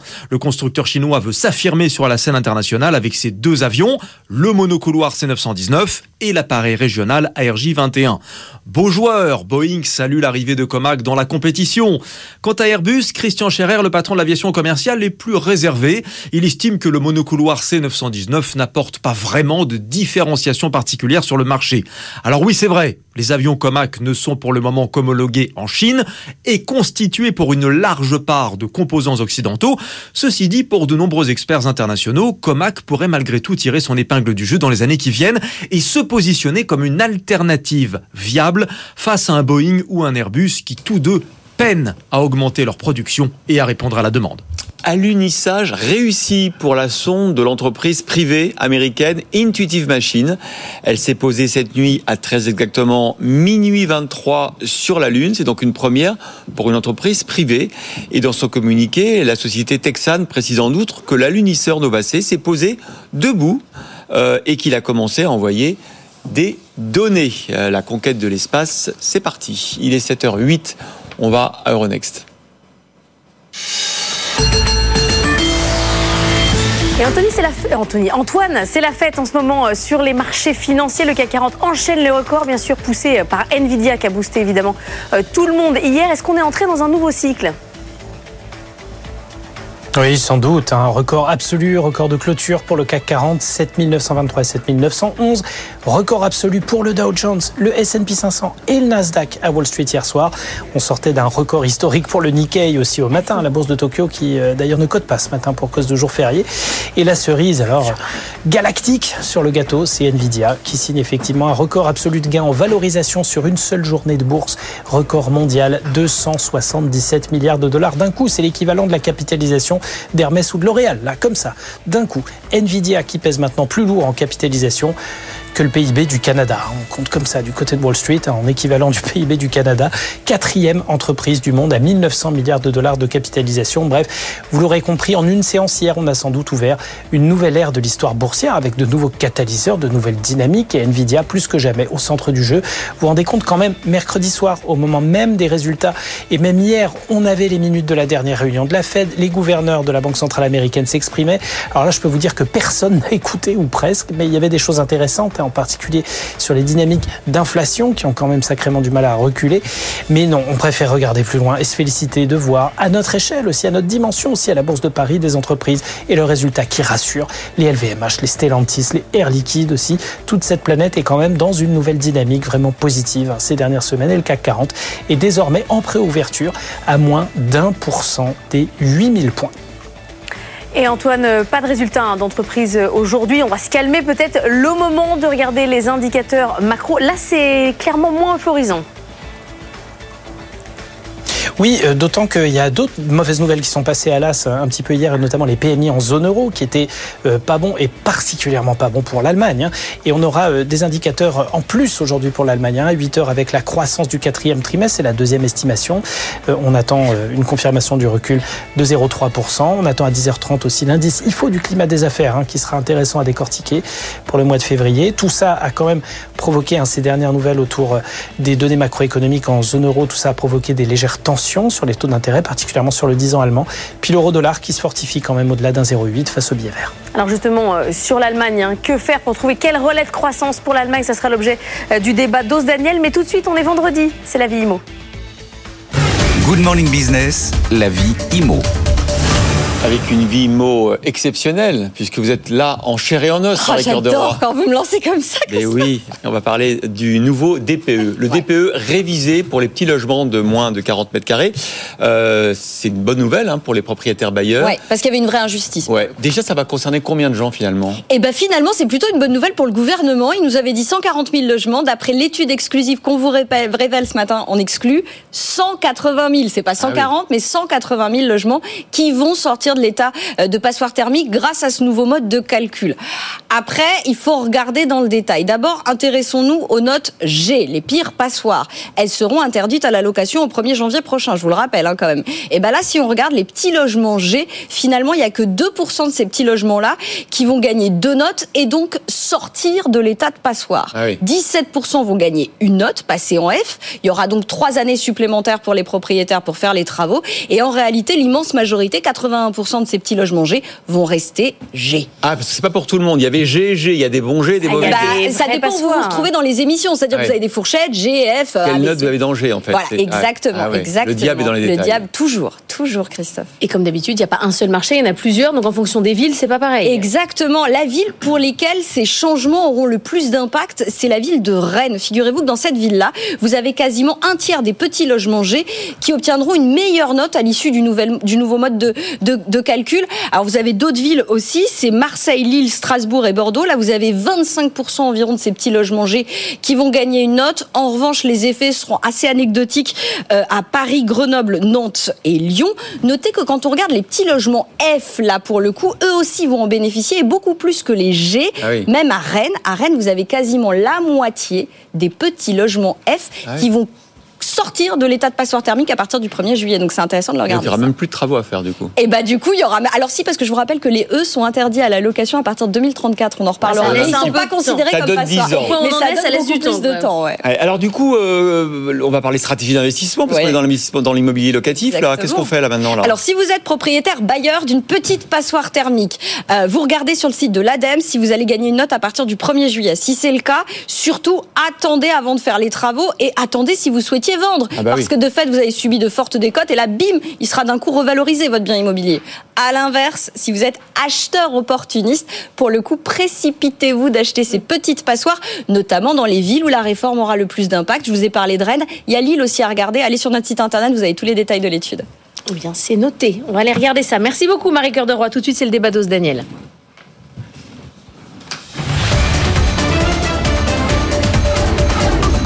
Good Morning Business.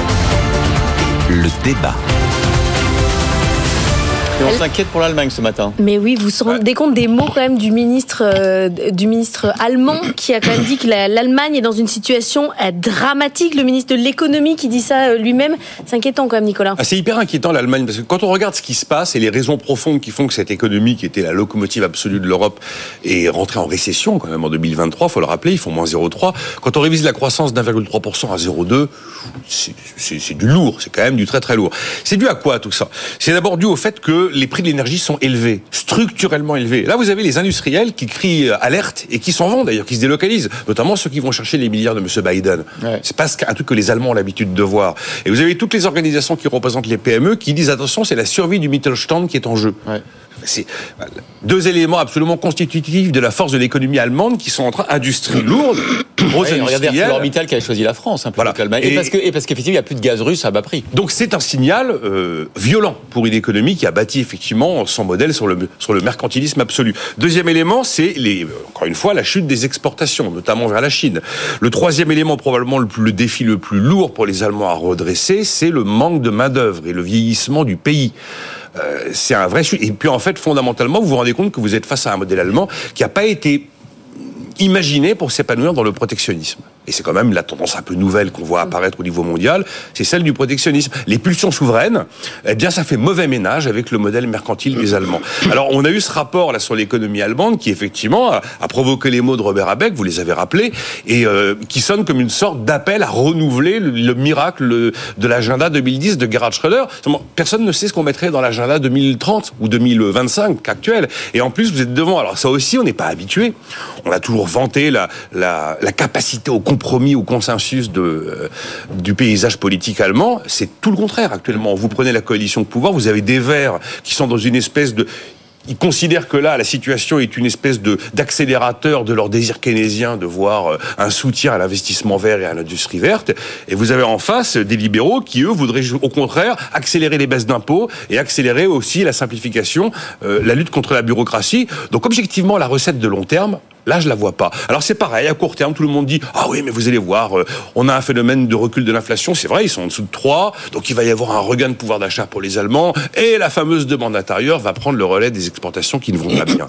Ça fait pas mal d'années qu'on dit que la demande intérieure va prendre le relais des, ex- des exportations. Ils sont déjà bien équipés en Mercedes, les Allemands. hein. Voilà, Ils donc, euh, donc l'espoir de l'espoir de court terme crève pas les yeux. Puis j'ai même envie de dire si on Vous veut- êtes désespéré. Il- Non, non, non, mais non, mais je vois- J'espère que Jean-Marc va vous on donner de l'espoir. Parce qu'on en a besoin du relais allemand. Il y a même un petit, euh, euh, une petite ironie de l'histoire, c'est que vous prenez l'année 2023, ben, quels sont ceux qui ont fait mieux que les pays du Nord? C'est le Club Med.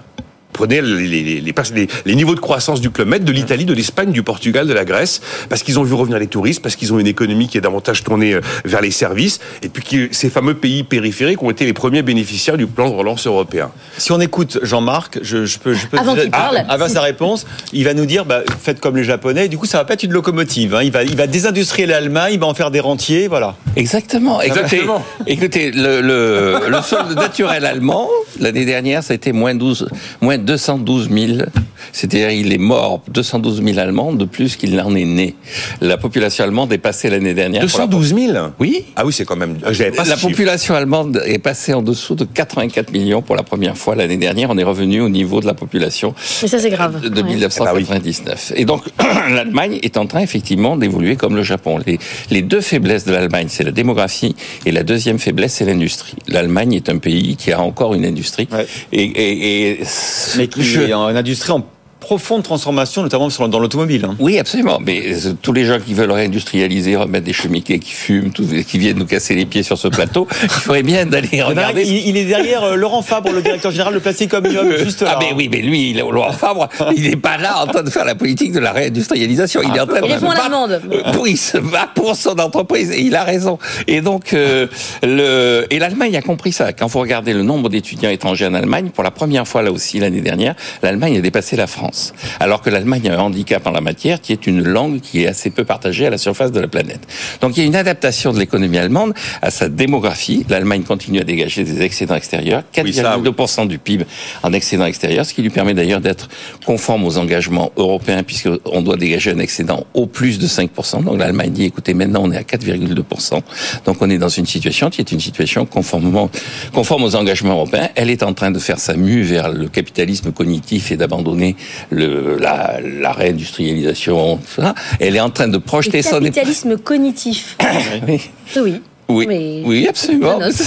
Oui, oui, c'est pas moi C'est qui- ça notre avenir. C'est quoi, c'est financier, c'est vous voulez dire Non, cognitif, c'est l'économie de la connaissance, Ah oui. c'est l'intelligence Et artificielle. ils sont pas mal en IA, hein, d'ailleurs. Mais oui, absolument. Ils sont en train de préparer ça et donc de se débarrasser de toutes ces vieilles industries qui sont vocation. Donc, faut pas compter sur eux pour être une locomotive industrielle. Ah, mais eux, c'est une locomotive d'épargne. Ça va être une locomotive d'épargne. Et donc, si vous lui dites que les industries ferment, il dit que c'est une bonne nouvelle. Ouais, absolument. Et, et ils vont chercher effectivement la rémunération de cette épargne. C'est le deuxième détenteur d'avoir extérieur net à la surface de la Ils vont nous planète. racheter, en, Juste- en gros. Ils sont en train, ils nous ont déjà racheté, ils sont en train de nous racheter, et ils rachètent le- leur seule faiblesse. Je vais vous dire, leur seule faiblesse, c'est le taux de change de l'euro.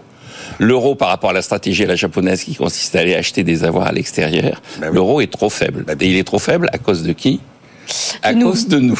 Et donc la seule vraie faiblesse de l'Allemagne, C'est la France. Ah, c'est pas mal. Ah, vous nous Non, avez mais- non, mais c'est vrai que retourné. c'est- C'est une jolie démonstration. Oui, non, mais c'est une démonstration. c'est une dé- J'ai envie d'imaginer que Jean-Marc a totalement, rais- totalement raison. Je dis pas, je n'oserais jamais dire qu'il a Oui, totalement mais ça, c'est dans un monde où c'est fermé, il y a la théorie économique. je, je, je- je sais pas, le capitalisme cognitif à 100%. C'est l'avenir, le capitalisme cognitif. Je dis pas que c'est pas l'avenir, mais si, mais je pense pas qu'il y ait que ça dans l'avenir. On va dire ça à un industriel, à Plastic Omnium, et son directeur général, Laurent Fabre, qui est avec nous dans, bah, tout de suite, dans Bah, 10 tout de secondes. Bon week-end à tous les deux. Good Morning Business. Business Today. Je sais pas si c'est quelqu'un qui nous casse les pieds. Euh, Laurent Fabre, bonjour. En tout cas, vous êtes un industriel. J'ai entendu mon nom, mais j'ai pas entendu autre chose. Non, mais c'est parce qu'on parlait effectivement de- du sort de l'Allemagne qui euh, décroît et la fin de l'industrie allemande. Oh, la et on disait que voilà, on avait un vrai industriel qui en plus réussissait avec la publication euh, euh, de vos résultats hier, 10 milliards d'euros de chiffre d'affaires. Alors vous nous avez un peu surpris.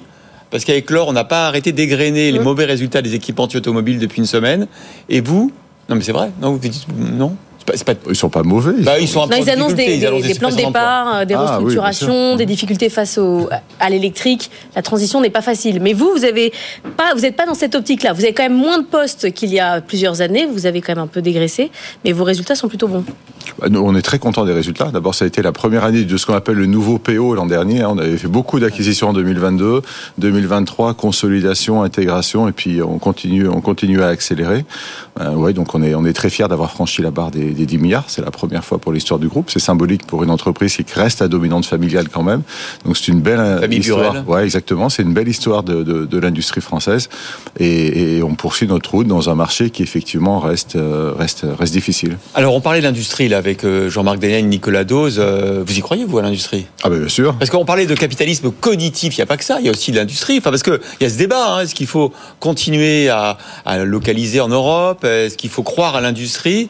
Euh, ou est-ce qu'il faut basculer vers le monde de, du capitalisme cognitif, de l'IA et des technologies? Même avec de l'IA, il faudra quand même toujours produire, hein, que ce soit des voitures, que ce soit euh, n'importe quoi. Donc l'industrie, enfin, en tout cas pour nous, c'est c'est nos racines. Je pense aussi c'est les racines européennes, hein, c'est l'industrie. Donc on peut s'appuyer sur l'industrie pour développer des nouvelles technologies. Je ne pense pas qu'il faut, qu'il faut opposer les deux concepts. Sur la transition euh, de l'électrique, à quel point ça vous fait changer dans vos produits? Vous, les activités classiques, les pare-chocs, les, les réservoirs, est-ce que bon, les pare-chocs, ça change pas grand-chose, mais sur les réservoirs, il y, a une, il y a une évolution, on aura besoin d'autres pièces, vous êtes en train de pivoter? Oui, quand on parle de l'électrique, nous on aime bien parler de, de, trois aspects qui sont, qui sont les impacts de l'électrification. La technologie, dont vous parlez, la géographie, parce que l'électrique euh, rebat les cartes et on voit que la Chine gagne, que les États-Unis résistent et que l'Europe est en train de, de perdre. Et puis les clients, parce que force est de constater que des, des nouveaux clients comme Tesla, comme les Chinois, euh, ont, ont, bénéficié de l'électrification pour prendre des parts de marché importantes et que les clients dits traditionnels, qui sont nos clients, Stellantis, Volkswagen et autres, ont du mal quelque part à, à, à lutter contre eux en termes de compétitivité dans l'électrique. Donc les enjeux, c'est géographie, être ouais. moins européen, euh, client, se diversifier et puis technologie, être moins dépendant du réservoir à essence par exemple. C'est pour ça qu'on va dans l'hydrogène, c'est pour ça qu'on fait de l'éclairage, c'est pour ça qu'on fait de l'électrification aussi. Alors justement, vous évoquiez les, les différentes euh, concurrences internationales. Vous êtes obligé de suivre finalement vos donneurs d'or, euh, les constructeurs. Comment vous voyez votre répartition géographique dans les prochaines années? Est-ce que la Chine, ça reste une terre d'investissement importante? Ou est-ce que, compte tenu du contexte international, il faut être plus prudent? Moi je, moi, je pense qu'il faut être mesuré dans tout. Hein. Donc, euh, il y a eu un engouement peut-être un peu exagéré pour la Chine. Maintenant, il y a une défiance vis-à-vis -vis de la Chine qui est probablement exagérée également. C'est le plus gros marché mondial. Mm -hmm. euh, c'est un marché pas seulement de production, mais aussi d'innovation. On voit qu'il y a beaucoup d'innovations maintenant qui viennent de Chine.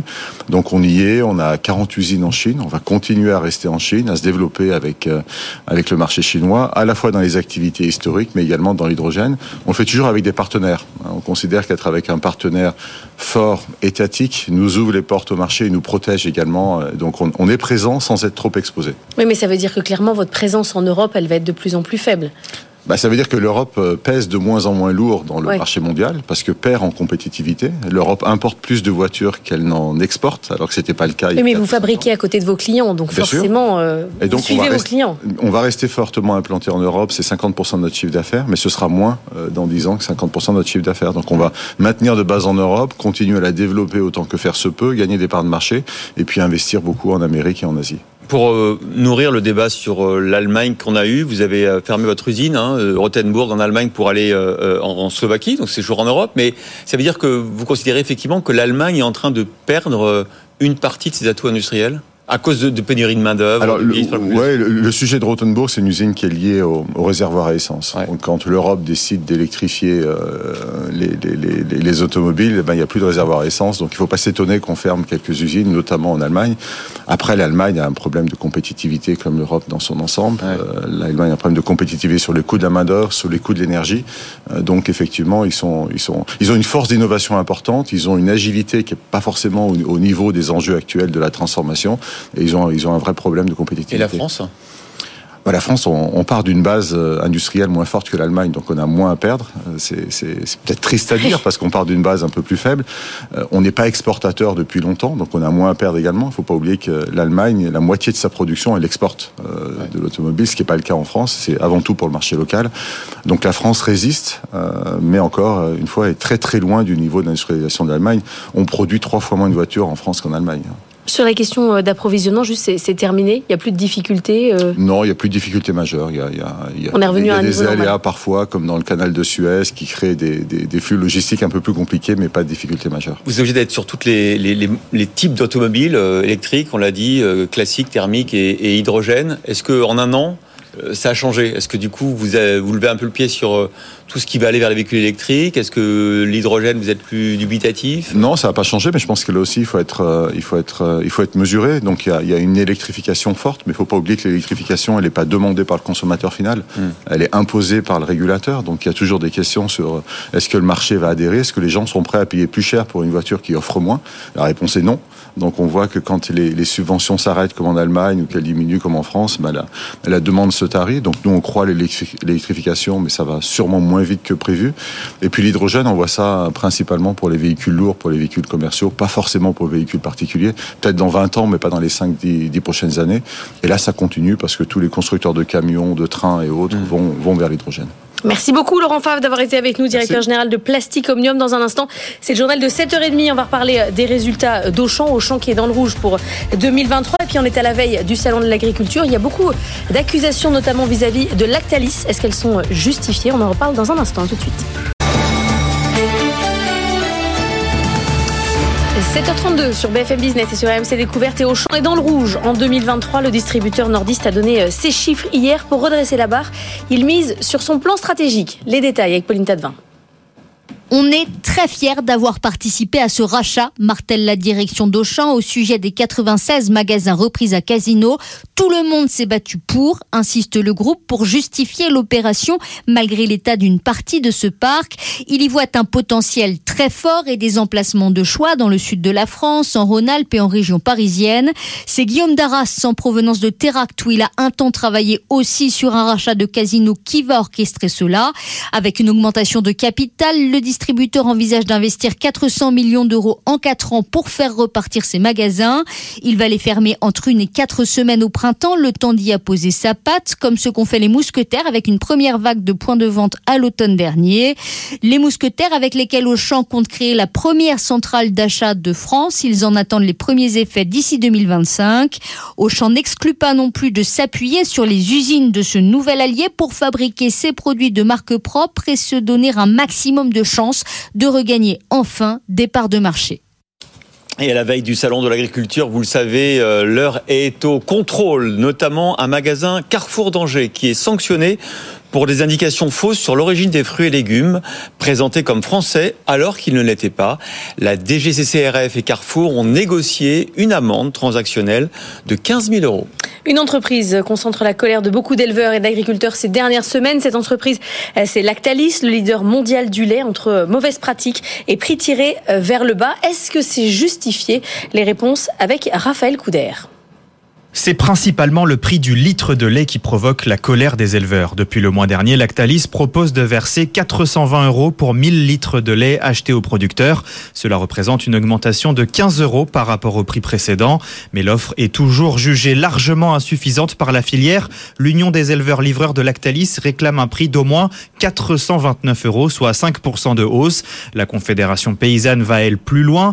Elle demande un minimum de 500 euros par tonne de lait.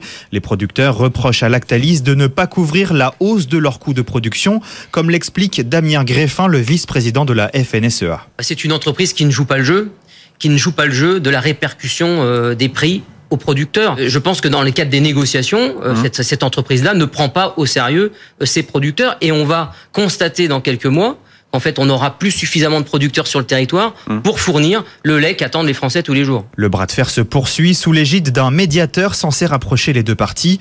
Le numéro 1 mondial du lait affirme, lui, avoir augmenté le prix payé aux producteurs de 30% ces trois dernières années. Et on aura à 7h45 François-Xavier Huard, le PDG de la Fédération nationale de l'industrie laitière, qui représente justement ces industriels qui achètent leur lait aux producteurs. Et puis, grosse maladresse pour Emmanuel Macron, euh, avant même l'ouverture du Salon de l'agriculture, qu'il doit inaugurer demain. Il veut organiser un grand débat, vous le savez, avec le monde agricole, sur le modèle de ce qui s'est fait avec euh, les Gilets jaunes, sauf que l'Élysée avait aussi convié les soulèvements de la terre, un collectif euh, dont le gouvernement voulait la dissolution il y a encore quelques mois. La FNSEA, du coup, a menacé de, de ne pas participer au débat. Résultat dans la soirée, l'Elysée rétro-pédalé et annoncé qu'il ne conviait pas finalement les soulèvements de la terre. Il y aura donc un débat qui réunira les syndicats agricoles, toutes les tendances, les industriels et les distributeurs. Pendant deux heures, dit l'Elysée, traduisez donc pendant quatre heures. L'effondrement de la construction de maisons en France, hein, on vous en parle depuis des semaines, ça se confirme désormais dans les chiffres. Les ventes ont plongé de près de 40% l'an dernier, d'après la Fédération française du bâtiment qui parle de cataclysme, de tsunami, de déflagration, euh, de crash. Les mots euh, ne sont pas euh, assez forts pour parler de la situation. Marie-Cœur de Roy. On est désormais sous les 60 000 maisons vendues sur un an. C'est moitié moins que la moyenne observée ces 25 dernières années. Conséquence directe des contraintes réglementaires, de la hausse des taux d'intérêt, de la cherté du foncier et des coûts de production, sans parler des disparitions annoncées des dispositifs de soutien à l'achat de maisons neuves, comme le prêt à taux zéro. Le pôle habitat de la Fédération française du bâtiment constate une envolée de près de 40% sur un an des défaillances d'entreprises dans la construction de maisons. Il faut dire que dans certaines régions, ce marché s'effondre littéralement avec des constructions quasiment divisées par deux dans les Hauts-de-France, le centre Val-de-Loire, les régions Auvergne-Rhône-Alpes et Normandie. Et ce n'est pas faute d'envie côté acheteur, c'est la concrétisation des projets qui pose problème. En témoigne le taux d'annulation des ventes aux particuliers qui frôle désormais les 30%, soit presque deux fois plus que la moyenne des dernières années. Et cela fait maintenant deux ans que Stellantis a dit au revoir à la Russie, comme beaucoup d'entreprises françaises. On vous en parlera d'ailleurs dans le journal de 8 heures. Euh, Stellantis qui avait quitté le pays dès le début de la guerre en Ukraine. Pourtant, on a vu apparaître des Citroën Made in Russia qui continuent de sortir d'une ancienne usine de Stellantis. À son insu, apparemment, l'enquête d'Astré Olivier. C'est à 200 km au sud de Moscou, dans l'usine de Kalouga, que des Citroën C5 Aircross seraient assemblés. Selon Reuters, 42 véhicules ont été produits dans l'usine, une version russe des voitures Citroën devenue réalité avec le concours d'une usine chinoise. En effet, pour produire ces contrefaçons, des kits de construction de Dongfeng, partenaire historique de PSA en Chine, ont été importés en Russie. Son fournisseur n'est autre qu'une usine chinoise détenue à 70% par Stellantis, propriétaire de Citroën. L'entreprise française n'a ni donné son autorisation ni été mise au courant de ces importations. Ce n'est évidemment pas du fait de Citroën, explique Thierry Koskas, directeur général interrogé par BFM Business. Le sujet est en cours de discussion et nous espérons le résoudre rapidement. On ignore toujours si certaines des pièces de ces kits chinois tombent sous le coup des sanctions occidentales. En tout cas, cette production parallèle de voitures Citroën est favorisée par le contexte géopolitique actuel. L'automobile chinois pèse 55% des parts de marché en Russie, ce qui a permis à la Chine de devenir premier exportateur mondial de véhicules l'an dernier. Bouygues Télécom en négociation exclusive pour racheter la Poste Mobile. L'opérateur virtuel est actuellement contrôlé à 51% par la Poste, à 49% par SFR. Il est valorisé quasiment 1 milliard d'euros. La négociation est en cours avec la Poste, mais SFR a un droit de présomption et indique examiner le dossier SFR qui appartient au groupe Altis, maison mère de BFM Business. Bon, il y a encore un peu de soucis sur euh, l'intelligence artificielle. Encore un exemple. Hier, Google a décidé de suspendre la création d'images de personnes sur son outil Gemini euh, parce qu'il y avait des inexactitudes historiques, notamment en matière de genre et de diversité, puisque quand on demandait à Gemini de générer l'image d'un soldat allemand en 43, la plupart des soldats euh, étaient asiatiques ou à la peau noire. Euh, du coup, pourquoi pas, mais ça correspondait pas tout à fait à la réalité de 1943. Un Gemini donc très woke, trop woke sans doute pour le moment. 7h39, euh, Benahouda Abdedaïm. Good Morning Business, le monde qui bouge. Et Naouda qui sourit forcément à cette information parce que bah, il y a- il l'histoire et puis il y a le wokisme, il y a, il y a les deux. Oui, on vit une époque formidable. Le Parlement allemand Benahouda qui a voté contre l'envoi à l'Ukraine de missiles de croisière Taurus. C'est une déception évidemment pour Kiev. Oui, cela fait des mois que Berlin en débat. D'abord, ces missiles air-sol allemands euh, peuvent toucher une cible à 500 km, d'une portée euh, du double de celle des comparables que fournissent euh, les Britanniques et les Français. Les experts déroulent dé- unanimement les atouts de, de ce Taurus. Il est doté de deux charges explosives euh, programmables séparément, ce qui permet en fait de frapper des étages différents d'un même bâtiment. C'est-à-dire, vous pouvez frapper le premier et le troisième étage. Ah oui. Euh, le système devient le deuxième du coup dans ces cas-là? Il doit être en très bonne, très bonne forme. hein. Eh, Excellente remarque. Euh, le système est, en mesure euh, d'éviter à très basse altitude une, une défense antiaérienne et il est conçu pour briser les matériaux de construction les plus résistants. Ce point est d'ailleurs relevé par un quotidien russe ce matin. Euh, On peut y lire que les missiles de ce type sont considérés comme extrêmement efficaces pour frapper des bunkers de commandement ou des dépôts de munitions. Un spécialiste allemand insiste euh, en plus sur la grande résistance du Taurus au brouillage et à l'usurpation de son système de positionnement par satellite, ce qui d'après lui, euh, et il n'est pas le seul à le souligner, accroîtrait les chances de l'armée ukrainienne de détruire un objectif stratégique comme le pont de 18 km qui relie le territoire russe à la péninsule de Crimée annexée. Le maire de Kiev, par exemple, juste avant le vote sur, euh, sur la motion déposée par les conservateurs allemands, a déclaré que c'est ce système de missiles qui permettrait d'atteindre la logistique militaire de la Russie. Euh, Le chef de la diplomatie ukrainienne a pour sa part assuré qu'il n'y avait, qu'il ne s'agirait pas d'attaquer euh, Moscou avec des Taurus. Une large majorité du Parlement allemand ne veut pas encourir le risque. Le chancelier Olaf Scholz maintient sa ligne. Dans son esprit, l'Allemagne ne doit pas être l'État qui dotera l'Ukraine de moyens aussi puissants de bombarder le territoire russe dans la profondeur. Le chef du groupe parlementaire euh, social-démocrate balaie euh, de toute manière l'idée que seul ce système d'armes puisse être euh, décisif sur le cours d'une guerre terrestre euh, d'une telle dimension inédite depuis la Seconde Guerre mondiale. C'est évidemment un, sujet passionnant parce que ça illustre euh, le risque de- d'engrenage et la peur de certains États de s'engager davantage. Mais même au sein d'une coalition gouvernementale comme l'Allemagne, on n'est pas d'accord. Oui, tout à fait. Euh, Le, ministre social-démocrate euh, de la Défense, Boris Pistorius, qui, il faut le noter, jouit de la cote de popularité euh, la plus forte parmi les politiques allemands, a veillé à ne jamais mentionner le Taurus dans son allocution au Parlement, ce qui fait que le texte de consensus de la coalition est passé sans encombre. Il est promis à l'Ukraine, quoi qu'il en soit, la livraison de systèmes d'armes de longue portée et de leurs munitions, je cite, de la sorte chacune des composantes de la majorité euh, y projette ce qu'elle voudra en attendant le moment venu les précisions. Mais le revers de ce compromis, c'est qu'au sein de la coalition euh, des sociodémocrates, des Verts et des libéraux, les interprétations s'entrechoquent, non seulement entre ces trois familles euh, politiques, mais aussi en leur sein.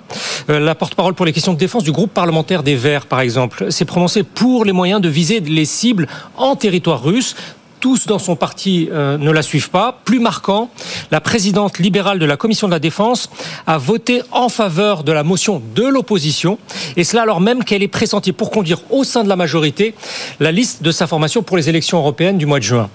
Euh, Un hebdomadaire allemand de centre-gauche en conclut que les libéraux montrent en fait que presque rien ne les retient dans ce gouvernement. Suite du commentaire, cela n'augure rien de bon pour la campagne électorale qui approche, chacun pour soi, et en tout cas, en cas de doute, chacun contre la coalition. Ensuite, ces divergences ne concernent pas que les libéraux et les verts. Un chercheur de politique étrangère à Berlin met aussi en exergue celles qui ressortent du discours prononcé le week-end dernier à la conférence de sécurité de Munich par le ministre de la Défense.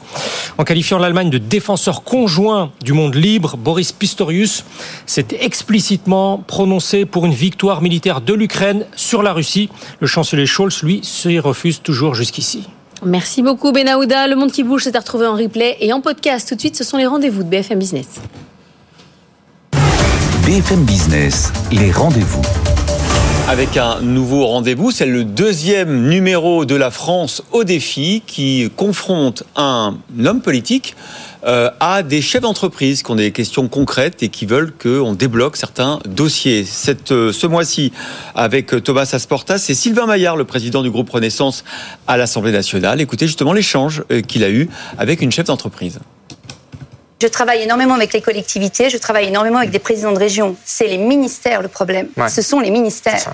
Et euh, on a une véritable hostilité de la part des ministères. Moi, je j'accepte pas la situation et je la comprends pas en réalité. Donc, ce que je vous propose, c'est qu'on va faire un rendez-vous ensemble, on va se voir après, on va, et je vais vous emmener euh, on va aller directement euh, au ministère de l'Intérieur ou au ministère de la Justice et qu'on va y aller ensemble et je voudrais qu'il m'explique pourquoi c'est c'est bloqué. Voilà, très simple. Voilà, on trouve des solutions euh, dans la France au haut défi à retrouver ce soir 22h, dimanche 21h sur l'antenne et vous pouvez dès maintenant, si vous souhaitez, voir cette émission après la matinale, après les experts. Revoir cette, voir cette émission en Enfin, pré-play. quoi. En pré-play. Exactement. Dans un instant, le salon de l'agriculture ouvre demain, bien sûr, sur fond de tension. Notre invité, c'est François-Xavier Huard, le PDG de la Fédération nationale de l'industrie laitière. On va parler de Lactalis, bien évidemment, contre lesquels certains agriculteurs sont très en colère. À tout de suite. Good Morning Business. Business Plan. Et on va parler de lait ce matin à 7h47 avec notre invité François-Xavier Huard. Bonjour. Bonjour. Vous êtes le PDG de la Fédération nationale de l'industrie laitière. Vous représentez euh, des, euh, des centaines d'entreprises adhérentes de toute taille, des PME, euh, des grands groupes qui travaillent le lait de vache, le lait de chèvre, le lait de brebis. Les agriculteurs, ces derniers jours, euh, concentrent une partie de leur colère pour certains d'entre eux sur l'industrie laitière qui ne jouerait pas le jeu des prix et ne paierait pas le prix nécessaire pour le litre de lait. Quelle est euh, la situation du côté des industriels Quelle est la réponse Alors avant tout, je pense qu'il faut, euh, dire aux éleveurs qu'on on entend euh, la colère qu'ils expriment. On est bien placé pour l'entendre parce qu'on est en première ligne, on est dans les territoires, on a 300 laiteries et fromageries dans toutes les communes et souvent des communes rurales. hein. Euh, la plupart des dirigeants d'entreprises que je représente aujourd'hui ont les numéros de portable de chacun des éleveurs, de chacun des présidents d'organisations de producteurs et donc ils se parlent tous les jours. Donc voilà, on Pourtant, est- ça a l'air là. C'est pas ce qu'on voit en tout cas. en il y a de la termes d'image, tension ouais. parce qu'il y a un mouvement qui n'est pas que français, qui est un mouvement européen, qui est né aussi aux Pays-Bas, qui euh, s'est développé également dans d'autres pays, notamment en Allemagne. On le voit également en Grèce. Donc il y a un mouvement plus global de Et le prix de, Parce que le de- sujet, de prix. questionnement, notamment sur un certain nombre de sujets. Je reviendrai pas sur les sujets de simplification et autres, mais la rémunération est un sujet qui euh, fait débat et qui a toujours fait un peu débat dans la filière laitière. Et donc là, il y a des attentes, notamment il y a des coûts de production. Ils ont aussi subi un- une inflation de leurs propres coûts de production. Donc il faut qu'on soit au rendez-vous. Donc, on a pris nos responsabilités puisqu'au cours des deux dernières années, on a augmenté de 25% le prix du lait. On a augmenté plus rapidement que le rythme des propres coûts de production des éleveurs. Donc, on a, on a pris notre part. Est-ce qu'on peut faire mieux? On peut toujours faire mieux. Il faut aussi rappeler que la France aujourd'hui est l'un des pays qui paye le mieux le lait en Europe, devant les Allemands, devant les Pays-Bas et devant aussi également l'Irlande, qui sont des gros bassins de collecte laitière.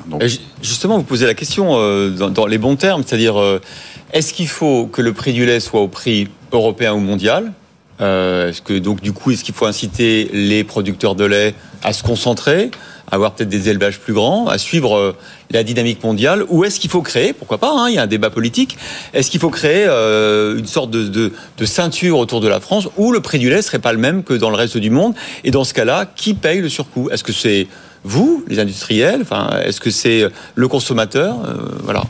Alors, vous avez raison de replacer ça dans une filière. Et nous, on aborde le salon de l'agriculture qui débute demain, dans un contexte assez tendu. On l'aborde en filière. C'est-à-dire, il y a des éleveurs, il y a des industriels, il y a des coopératives et il y a des distributeurs derrière et des consommateurs qui, au final, achètent nos produits.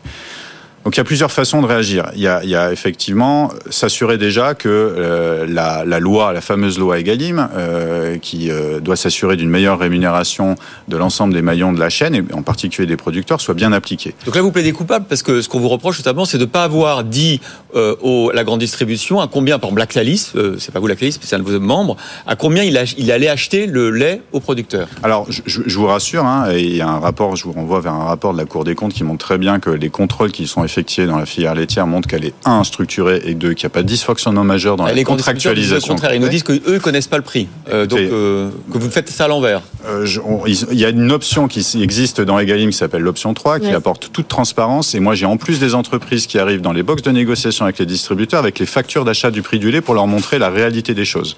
Et malgré cela, il y a certains distributeurs, dont certains que j'ai déjà nommés, mais que je renommais pas, qui, malgré tout, ont essayé de négocier la matière première agricole. Donc, on a tenu bon, on a réussi à pouvoir passer ces éléments-là et assurer la rémunération des éleveurs. Quand je dis qu'il faut assurer la bonne application des Galim, c'est déjà faire en sorte que, notamment les centrales d'achat européennes, euh, ne contournent pas les règles des Galim. Donc, on a actuellement Bercy avec la direction des affaires juridiques Ouais. qui dit qu'on a une position et on a les distributeurs qui tiennent une autre Je ne veux pas qu'on reparte dans le débat qui, euh, qui est euh, coupable entre grands distributeurs et producteurs. Juste 420 euros pour 1000 litres. Est-ce que c'est le bon prix? Est-ce que ça couvre les coûts de production des agriculteurs? Alors, il n'y a pas de, de- de prix euh, unique. Euh, J'étais chez vos collègues de BFM hier, BFM TV, et on avait trois prix qui apparaissaient avec trois interlocuteurs différents. Donc ça montre bien qu'il n'y a pas un prix de revient unique et il n'y a pas de fondement économique par rapport à ça. Par contre, ce, que- ce qui est sûr, c'est qu'il y a un contrat entre deux parties, entre Lactalis, une organisation de producteurs, sur lequel il y a un désaccord. C'est la vie du business, c'est la vie des échanges entre des producteurs et leur laiterie. Il y a une médiation qui est en cours. Cette médiation, elle est prévue par Egalim, et ça veut dire que la loi Egalim fonctionne. Donc, il faut laisser les choses se faire. Le dialogue est en cours. Je ne doute pas qu'il y ait une solution qui sera trouvée dans l'intérêt de toutes les parties. Mais vous, fabricant de produits laitiers, est-ce que si on vous impose un lait plus cher, ça peut remettre en cause votre compétitivité? Parce que vos concurrents européens auront du lait moins cher. Alors, vous avez parlé, vous avez dit le bon terme, c'est-à-dire que Egalim ne réglera pas tous les problèmes de la rémunération des éleveurs. Je pense qu'il faut surtout le dire. Il y a un vrai sujet qui est la compétitivité à la fois des exploitations laitières et à la fois de nos industries laitières. bien sûr. Donc, actuellement, euh, beaucoup de notes existent et montrent que euh, et la France euh, par rapport à ses éleveurs et la France par rapport à ses industries laitières est moins compétitive que ses voisins. Donc si on veut régler ce sujet-là, il faut qu'on traite pas uniquement le sujet du prix, mais également le sujet de notre structure de charge, et notamment, Vous dites je faut pense faire aux baisser impôts les de coûts et pas monter les prix, quoi. Il faut travailler sur les deux aspects en même temps. C'est-à-dire que si on ne travaille que sur les prix sans regarder la structure des propres coûts de production dans nos usines, mais également chez les éleveurs, euh, on ne ne réussira pas à relever le défi de la bonne rémunération des acteurs de la filière. Merci beaucoup, François-Xavier Huard, d'avoir été avec nous euh, ce matin, PDG de la Fédération nationale de l'industrie laitière. Tout de suite, c'est l'édito. Good Morning Business, l'édito. Et aujourd'hui, notre éditorialiste, c'est Denis Ferrand, directeur général de Rexecode. Bonjour Denis. Bonjour. Merci d'être avec nous ce matin. On va parler euh, des résultats des entreprises du CAC 40 qui sont très bons. On n'arrête pas de s'en féliciter ici. Nous, vous savez, c'est BFM Business, on est très contents. Sauf que les recettes d'impôts sur les sociétés sont en baisse en en 2023. Comment c'est possible Euh, on, est sur un en même temps. Euh, en même temps, quand même assez, assez déroutant, effectivement. Bon, euh, vous le dites beaucoup mieux sur BFM Business que je ne saurais le dire. Donc oui, les résultats en 2023 sont bons. Et quand on regarde ce que nous dit Bercy, quand on recette d'impôt sur les sociétés en 2023, c'est 5,3 milliards d'euros en moins par rapport à 2022, soit 8,6%. Donc oui, il y a un paradoxe euh, des résultats importants et pas de et pas d'impôt sur les sociétés. Donc, Mais est-ce que ça veut dire que là, bah, on a les résultats du CAC 40, on n'a pas ceux euh, des entreprises plus petites? Est-ce que ça veut dire qu'ils sont atroces, en fait, les résultats des plus petites entreprises? Ah, Peut-être. Peut-être, mais on ne le sait pas. On ne peut pas d'ores et déjà le dire. En fait, euh, il y a toujours, euh, autant les résultats du CAC 40, on les a très rapidement, autant les résultats des PME, évidemment, le patron de PME, il connaît assez vite ses résultats, mais quand on va les réconcilier à une échelle macroéconomique, quand on veut essayer de comprendre ce qui se passe, il va falloir attendre à peu près deux ans. On sait qu'il y a des difficultés de trésorerie croissantes, il y a de plus en plus de PME qui se trouvent en difficulté, même des ETI, ça a quand même remonté, mais c'est pas non plus une envolée que l'on a connue en 2023. Peut-être que c'est devant nous, mais on en a, il y a eu une progression, mais ce n'est pas une explosion du nombre de, difficultés. Et puis, quand on regarde, en 2023, les entreprises avaient encore réussi à passer un petit peu de hausse de prix par rapport à l'augmentation de leurs coûts. On fait une enquête euh, avec BPI France, euh, Rexecode et BPI France font une enquête. On a interrogé les PME. L'année dernière, elles nous ont dit qu'ils avaient augmenté leur prix en moyenne de 2,5%. Les salaires avaient augmenté de 3,4%. Donc oui, il y a un écart, mais c'est pas non plus un écart abyssal. Donc oui, il y a, quand même un vrai euh, un sujet, toujours ce paradoxe qui perdure. Ah, Est-ce qu'il n'y a pas finalement un décalage entre les résultats et puis le prélèvement de l'impôt sur les sociétés? Est-ce que pour le coup, on peut pas se dire qu'en 2024, on aura beaucoup d'IS? Euh, oui, mais euh, je crois que vous oubliez euh, la contemporanéité des recettes de l'impôt sur les sociétés. Rappelez-vous, c'était Michel Sapin en 2016 qui avait introduit le cinquième acompte sur les grandes entreprises et le cinquième acompte sur l'IS. Pour les 1000 plus grandes entreprises, en fait, elles versent l'essentiel de l'impôt sur les sociétés est versé en relation avec le résultat de l'année. Donc, euh, mais comment est-ce qu'on fait dans ce cas pour verser des acomptes? Mais en fait, on prolonge globalement les résultats de 2022. On imagine que ça va être les résultats de 2023. Ce qui fait que pour comprendre pourquoi il y a un recul en 2023, il faut remonter à 2020. À 2020, pourquoi? Parce que en 2020, bon, vous vous rappelez, il y a un truc qui s'est passé. euh, il y a eu euh, un arrêt des résultats des entreprises parce qu'il y avait eu l'arrêt tout simplement de l'activité. Donc des résultats très mauvais. Ce qui fait que les, les acomptes en 2021 étaient très faibles. Sauf que ces acomptes, bah, il faut les régulariser. On fait un solde. Et donc en 2022, les résultats de 2021 étant très bons, les acomptes étaient élevés. Et en plus, il y a eu un solde, il y a eu un rattrapage de ce qui n'avait pas été anticipé pour 2021. Donc en fait, c'est l'impôt sur les sociétés de 2022 qui était très élevé Mais il y a une marge d'erreur- une marge là-dedans qui est colossale, non Et qui corrige Ah oui. ensuite. Mais Ouais, le solde, oui, mais- c'est le solde qui vient corriger, mais euh, cet effet de solde, il ne joue pas en 2023. Il a joué en 2022, c'est pour ça que vous avez une différence qui s'installe. Heureusement que vous êtes là, Denis. Non, Bah mais oui, c'est toujours les prévisionnistes qui se trompent, compris vous le voyez bien. On a tout compris pourquoi il y avait un paradoxe finalement entre des bons résultats et un, et un IS qui baisse. De, ça, demain, ça ira mieux. Merci beaucoup, Denis Ferrand. On va faire le bilan hein, de deux ans euh, de guerre euh, en Russie, euh, le bilan sur l'Europe. Un bilan économique pour savoir où en sont les entreprises françaises en Russie. On était le premier employeur étranger en Russie. Où est-ce qu'on en est aujourd'hui? Et puis le gaz, hein, avec ses fluctuations. On fait le point dans un instant. Notre invité à 8h15. C'est Catherine MacGregor, la directrice générale d'Engie. A tout de suite. À tout de suite. BFM Business et RMC Découverte présentent Good Morning Business avec Christophe Jacubizine et Laure Closier. 8h01 sur BFM Business et sur RMC Découverte. C'est la matinale de l'économie qui continue. On est ensemble et en direct jusqu'à 9h. Deux ans après le début de la guerre en Ukraine, l'Europe n'est plus la même. hein. Les entreprises européennes ont presque toutes quitté la Russie. On fait dès le début du journal le point sur celles qui sont encore sur place.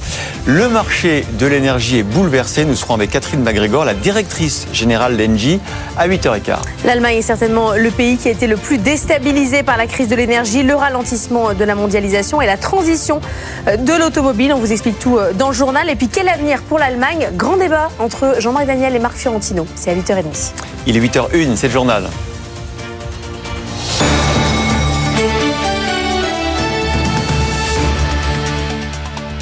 Et on célèbre malheureusement un triste anniversaire aujourd'hui, les deux ans de la guerre en Ukraine et de l'invasion de la Russie. Au niveau économique, que reste-t-il des entreprises françaises en Russie? Elles étaient les premiers employeurs euh, étrangers dans le pays. Aujourd'hui, Nathan Cocampo, 24 entreprises françaises sont encore présentes sur place selon les décomptes actualisés de l'université de Yale. Parmi elles, Auchan, qui justifiait encore sa présence hier lors de la présentation de ses résultats annuels. L'ensemble de nos magasins resteront ouverts car nous sommes là pour nourrir les populations de ces pays. Une présence qui pénalise fortement le groupe selon ses dirigeants et qui explique en partie la perte nette de plus de 300 millions d'euros à cause de la situation compliquée en Russie et de la chute du rouble. Même discours pour Lactalis, Bonduel, les acteurs de l'agroalimentaire. Mais la présence française est aussi maintenue dans d'autres secteurs. Vinci, Accor, Redoute, Etam.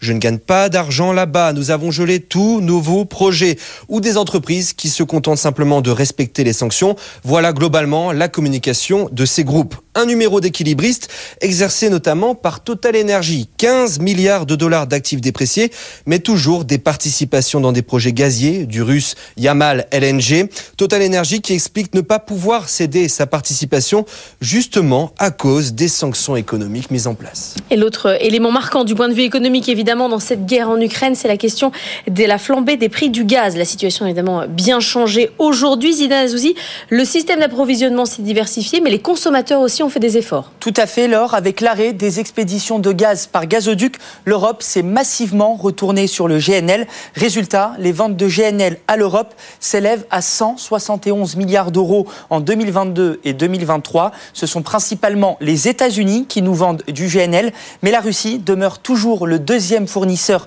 devant le Qatar. Les livraisons de GNL de la Russie à l'Europe ont même augmenté de 11% entre 2021 et 2023.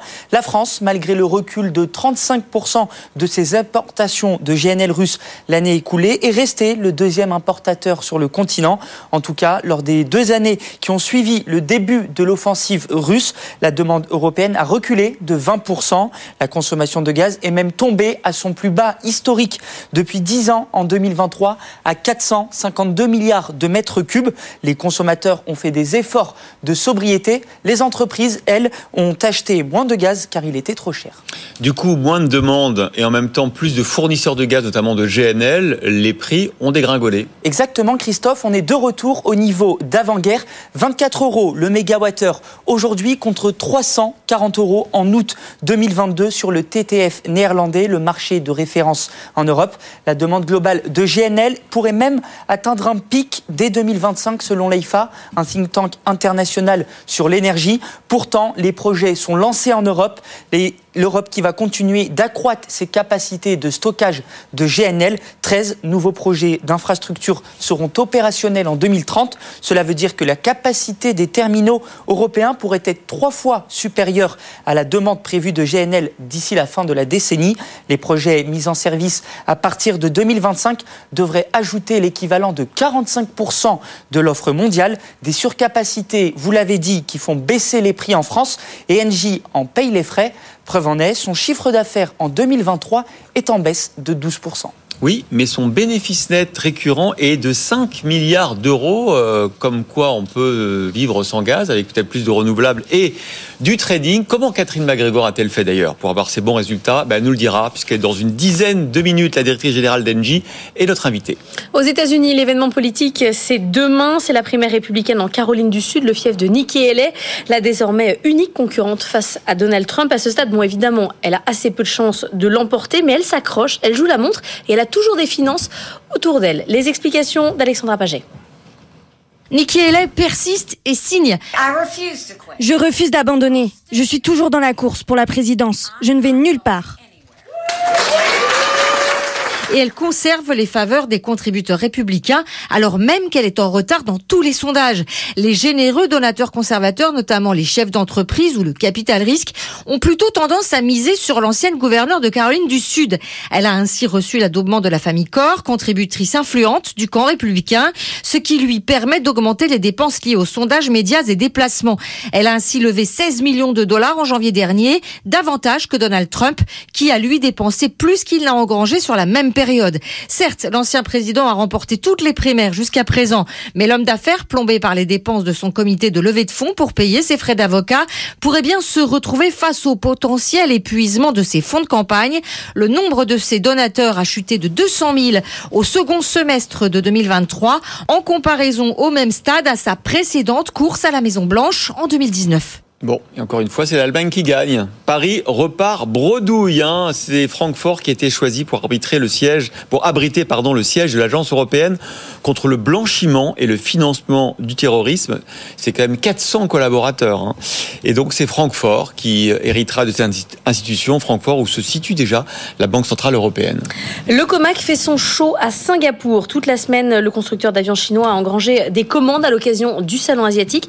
Tellement de commandes qu'il vole la vedette à Boeing et Airbus. Jean-Baptiste Bette. 50 commandes pour Tiber Airlines, 30 pour la compagnie de Brunei Galoper détenue par un Chinois, 6 pour une autre compagnie chinoise, une commande de novembre confirmée avec plus de 300 appareils, deux démonstrations aériennes en vol, Définitivement, Comac fait son show à Singapour et fait jeu égal avec ses concurrents. Le constructeur chinois veut s'affirmer sur la scène internationale avec ses deux avions, le monocouloir C919 et l'appareil régional ARJ21. Beau joueur, Boeing salue l'arrivée de Comac dans la compétition. Quant à Airbus, Christian Scherer, le patron de l'aviation commerciale, est plus réservé. Il estime que le monocouloir C919 n'apporte pas vraiment de différenciation particulière sur le marché. Alors oui, c'est vrai, les avions Comac ne sont pour le moment qu'homologués en Chine et constitués pour une large part de composants occidentaux.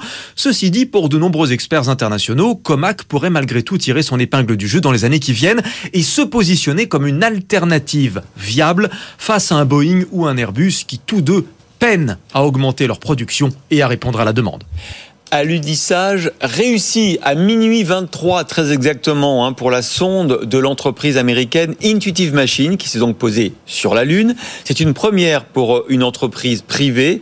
En plus, la société texane précise que l'alunisseur Novacé s'est posé debout, c'est mieux quand même, et qu'il a commencé donc à envoyer des données. Il est 8h09, vous reprendrez bien une petite tisane, Laure Absolument. Mais moi, je suis très tisane. J'aime beaucoup. Et c'est le grand retour des infusions, figurez-vous, il n'y a pas que moi. Les tisanes gagnent des parts de marché sur le thé avec des produits renouvelés. Et c'est moins... Euh, c'est moins vieillot mémé. Oui, c'est moins vieillot, absolument. La tendance profite à pas mal de PME françaises. Les explications de Raphaël Couder. Hibiscus, betterave, fruits rouges, romarin, les infusions se multiplient dans les rayons des supermarchés. Le produit a le vent en poupe depuis le Covid et l'essor du télétravail, plus propice à la consommation de ce type de boisson. La tisane porte même la croissance du secteur et grignote du terrain sur le thé, explique Olivier Scala, le président du syndicat du thé et des plantes à infusion. La tisane aujourd'hui, c'est à peu près 37%, alors que le thé, c'est 63%. Euh, on était plutôt sur des, des chiffres à 80-20 il y a une, une vingtaine d'années. Hein. C'est qu'il y a 20 ans ou, ou 30 ans, la tisane avait une image extrêmement poussiéreuse. On était sur le, sur le tilleul, la verveine du soir, la camomille. Son image s'est rajeunie et l'offre proposée par la vingtaine d'entreprises du secteur, souvent des PME, s'est considérablement renouvelée ces dernières années. Il y a aussi la multiplicité des nouvelles références, des nouveaux mélanges proposés par les opérateurs, des mélanges fantaisie, des mélanges plaisir, des mélanges santé. Euh, qui, qui attirent un public très jeune. Ces consommateurs plus jeunes sont par ailleurs attirés par le côté local du produit. La tisane est surtout fabriquée en France ou en Europe, alors que le thé est lui majoritairement cultivé en Asie. Donc la camomille, ça fait plus mémé maintenant. Non, c'est hyper branché. Parce qu'il est- c'est c'est un peu bobo, non? Ouais, absolument. c'est hyper bobo. 8h10 la bourse.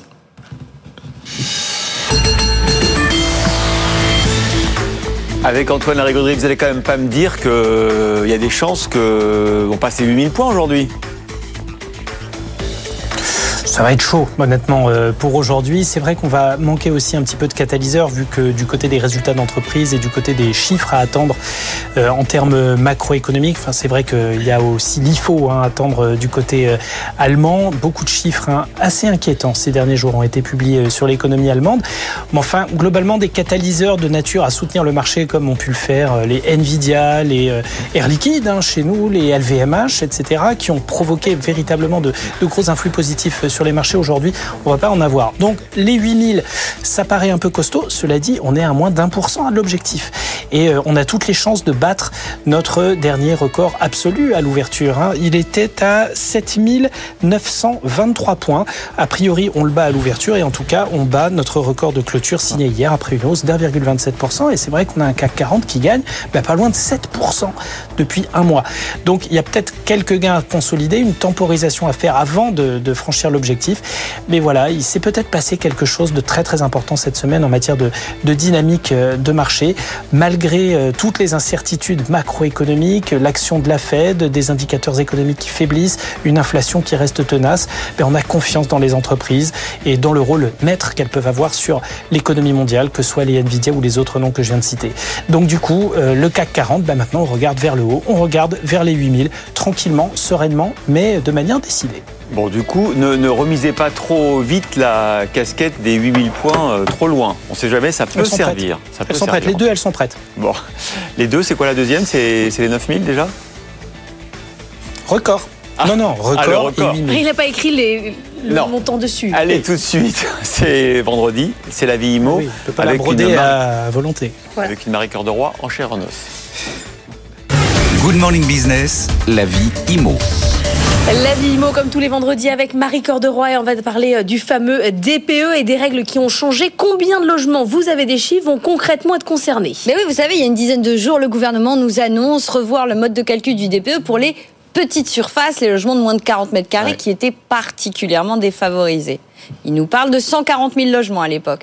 Et ben nous, on a une étude exclusive sur BFM Business qui nous dit ce sera pas 140, mais 180 000 logements Ah oui. euh, passoires qui ne seront plus passoires thermiques à partir du 1er juillet. Alors dans le détail, cette étude de Priceable, elle nous dit que concernant les logements G d'abord, eh bien quand même, il y aura qu'une infime minorité qui vont sortir de l'état de passoire. 2% précisément qui vont grappiller au moins deux notes, c'est-à-dire passer de G à au moins E, et donc ils seront plus interdits à la location au 1er janvier, ni même au 1er janvier 2025, ni même en 2028. Là, on passe à 2034. En revanche, 17% auront un sursis de 3 ans, ils passent de G à F, mais l'immense majorité, 81%, vont rester G. Ah oui, parce qu'il y a plusieurs G. Il y a des mauvais G et des Bah, bons en G. fait, en fonction de là où vous vous trouvez, si vous étiez Ah, à la oui. bascule entre le G et le F, là, pour le coup, vous êtes Ah oui, il y plutôt a une note favorisé. précise en fait. Exactement. Exactement. C'est pas pareil en fonction euh, des régions, hein, Marie. Non, forcément, ça dépend, ça dépasse. La ville où les effets sont les plus forts, c'est Rennes. Rennes, les petits logements G, on va avoir un tiers de ces petits logements G qui vont gagner euh, au moins euh, une note. Quand je regarde les F, c'est encore plus spectaculaire les changements et typiquement Rennes, c'est le bon exemple. Vous allez avoir la moitié des logements F à Rennes qui vont sortir de l'état de passoire thermique. Sur notre site web, à faire il y aura plus de travaux à faire, pas avant. Alors sauf si vous êtes évidemment eux, ce sera 2034 pour les interdictions ah, DE. Mais effectivement, vous allez avoir moins de travaux, vous allez avoir une valorisation aussi du bien qui va évidemment évoluer en fonction de votre note. Alors quelle stratégie justement euh, compte tenu de cette évolution de la réglementation? Mon premier conseil, Christophe, allez sur le site de l'ADEME, vous rentrez le numéro de référence de votre premier DPE que vous avez là aujourd'hui. Si vous allez gagner une note à partir du 1er juillet, que vous êtes propriétaire bailleur, mon conseil, attendez de voir cette note pour évaluer les travaux qui vous seront nécessaires ou pas d'ailleurs.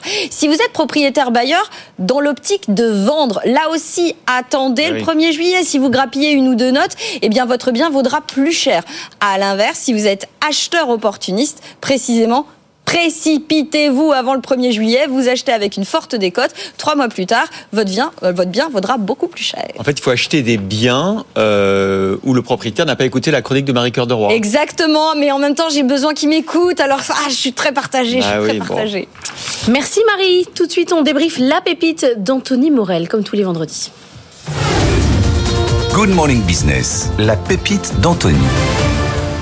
Votre pépite, Anthony, on l'a découverte ce matin à 6h15 ensemble. On a parlé, je ne sais plus, j'ai déjà oublié. un masque, un masque pour euh, ne pas, de ne pas entendre la personne qui parle, oui. sauf ses interlocuteurs au téléphone. Un masque qu'on aimerait imposer à certains dans le train, ah notamment. Bon, malheureusement, c'est sur la base du volontariat. On peut aussi baïonner, hein. hein, c'est peut-être moins cher. Oui, c'est ça, c'est peut-être un petit peu moins cher. Ça marche bien parce que là, on entendait vraiment Alors, c'est très spectaculaire. En gros, ça ressemble à un gros masque anti-Covid. Vous mettez ça pendant que vous passez un appel et ça va générer une bulle de silence autour de vous. Personne autour de vous ah n'entend ce que vous dites. Le mieux, c'est de demander à, Stéphane Hersen, son inventeur, donc le, le fondateur de cette startup SkyTED, de nous expliquer comment ça fonctionne.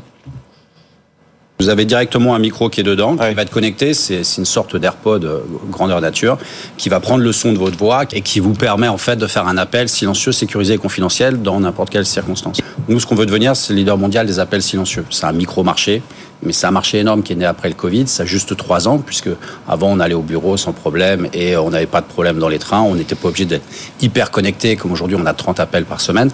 Pas micro-marché, micro-marché, quand on pense aux voyageurs du train, aux voyageurs de l'avion, c'est vrai que ça peut être génial. Ça peut être génial, effectivement. Alors c'est vrai qu'en plus la tech est très spectaculaire, on a pu la tester tout à l'heure en plateau. En gros, ça va réduire de 80% le volume sonore d'une voix même de quelqu'un qui parle très fort. En fait, ils se sont inspirés, ils ont travaillé avec l'ONERA, le laboratoire de recherche aéronautique, et ils ont récupéré les technologies qu'on utilise pour rendre plus silencieux les réacteurs d'avion, ils les ont miniaturisés et ils les ont mis à l'intérieur de ce masque. Ah et c'est vrai que ça permet bah, de parler euh, sans que personne ne, vous entende. Ce qui est intéressant aussi, c'est qu'il y a plein de cas d'usage. Vous, vous êtes convaincu? Alors, moi, il y a, moi, il y a des petits bémols. Je trouve que alors moi c'est ça. Le problème, si vous voulez, c'est que quand même aujourd'hui on ressemble à Bane, le grand méchant dans Batman. Mais il a dit c'est le début. Voilà, c'est intéressant. C'est un peu la, même logique qu'Apple avec le Vision Pro, vous savez, où en gros aujourd'hui on a un appareil qui est encore un petit peu encombrant, mais le pari c'est qu'avec la miniaturisation des composants, on arrivera à faire quelque chose de beaucoup plus discret. Peut-être, on verra. Là, le doute que j'ai aussi, c'est est-ce qu'on a envie d'acheter un appareil juste pour cet usage-là. C'est-à-dire c'est quand même assez restrictif. Mm. Le fait de ne pas faire de bruit quand on est dans le train, oui, c'est pratique.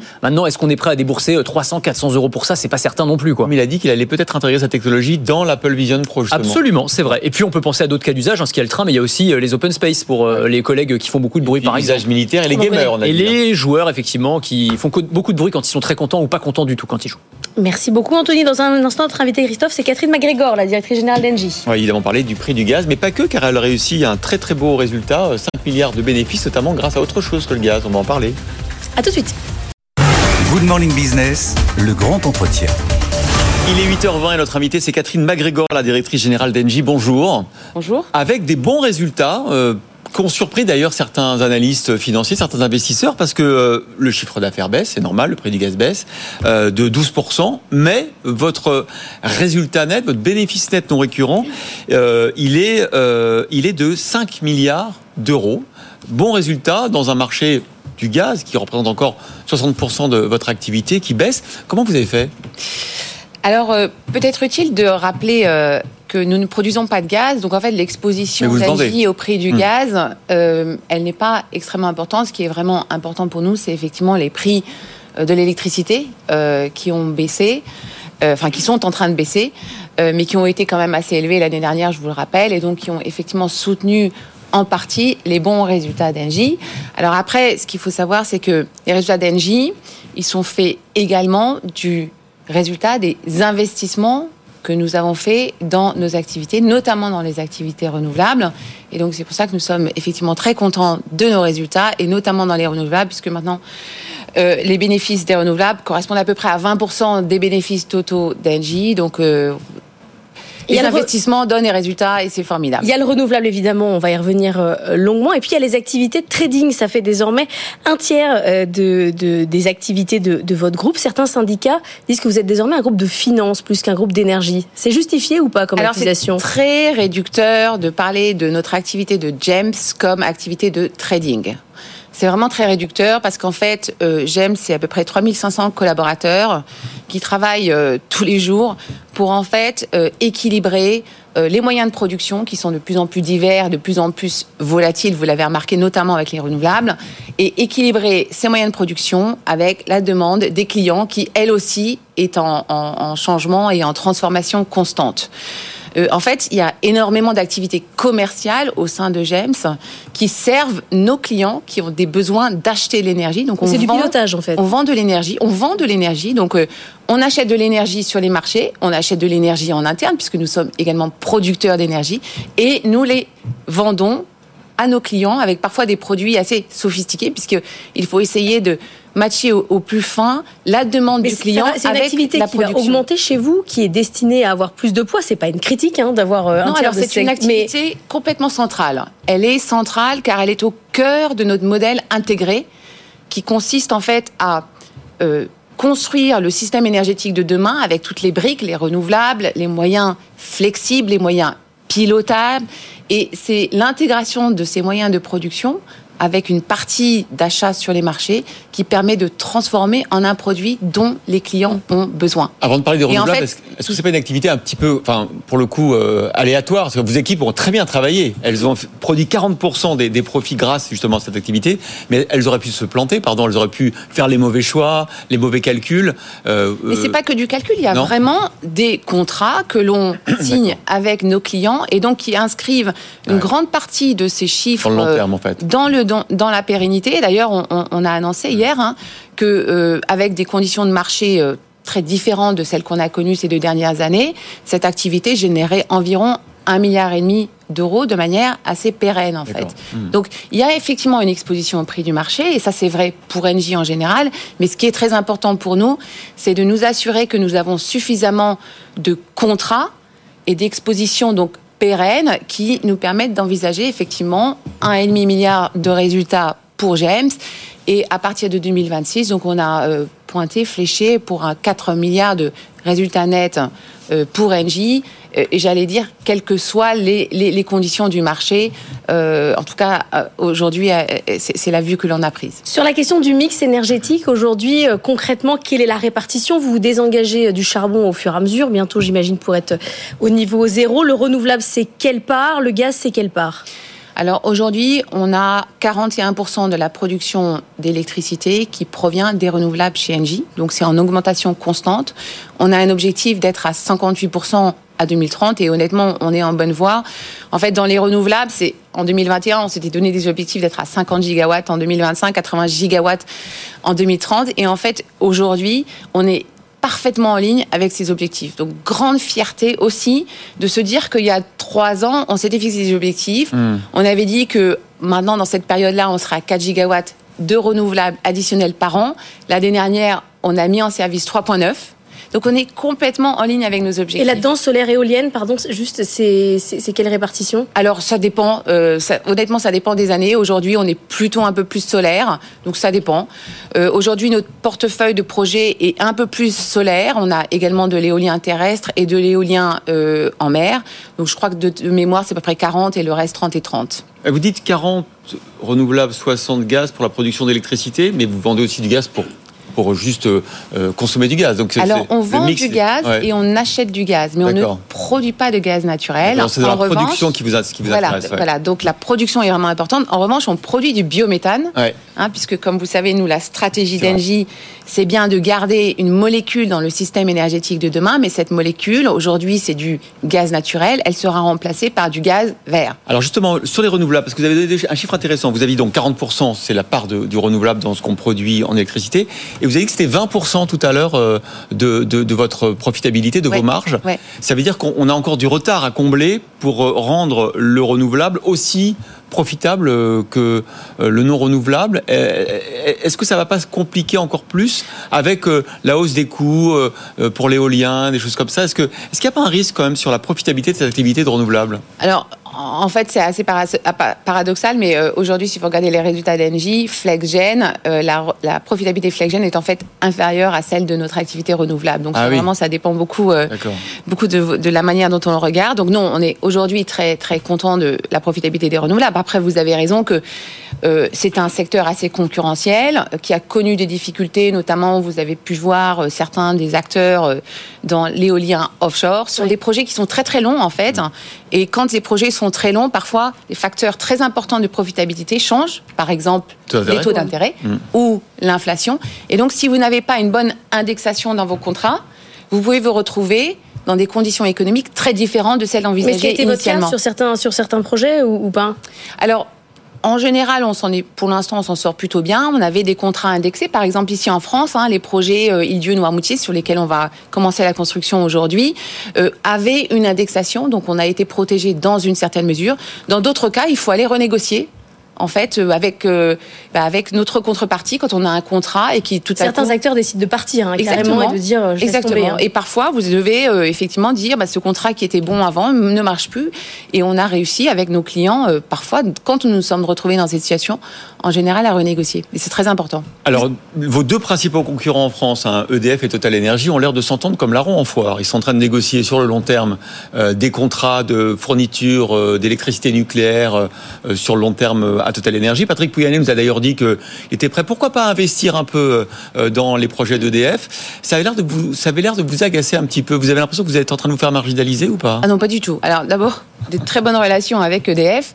On est d'ailleurs en discussion avec EDF pour effectivement s'assurer que les produits qui vont être mis en vente post à Rennes euh, par EDF correspondent aux besoins des fournisseurs alternatifs, dont Engie, mais nous sommes loin d'être les seuls. vous voulez négocier avec EDF contrats à long terme? On est discute. Alors, contrat long terme, pas forcément aujourd'hui, simplement parce que ce qu'il faut savoir, c'est que d'abord, nous avons déjà, nous, une exposition au nucléaire, à la fois avec notre présence en Belgique, mais également nous, avons, nous avons des droits de tirage en France qui nous donnent en fait un accès petit, certes, à une partie de la production euh, nucléaire. Donc aujourd'hui, pas tellement euh, pas une priorité pour nous d'étendre cette exposition sur le nucléaire.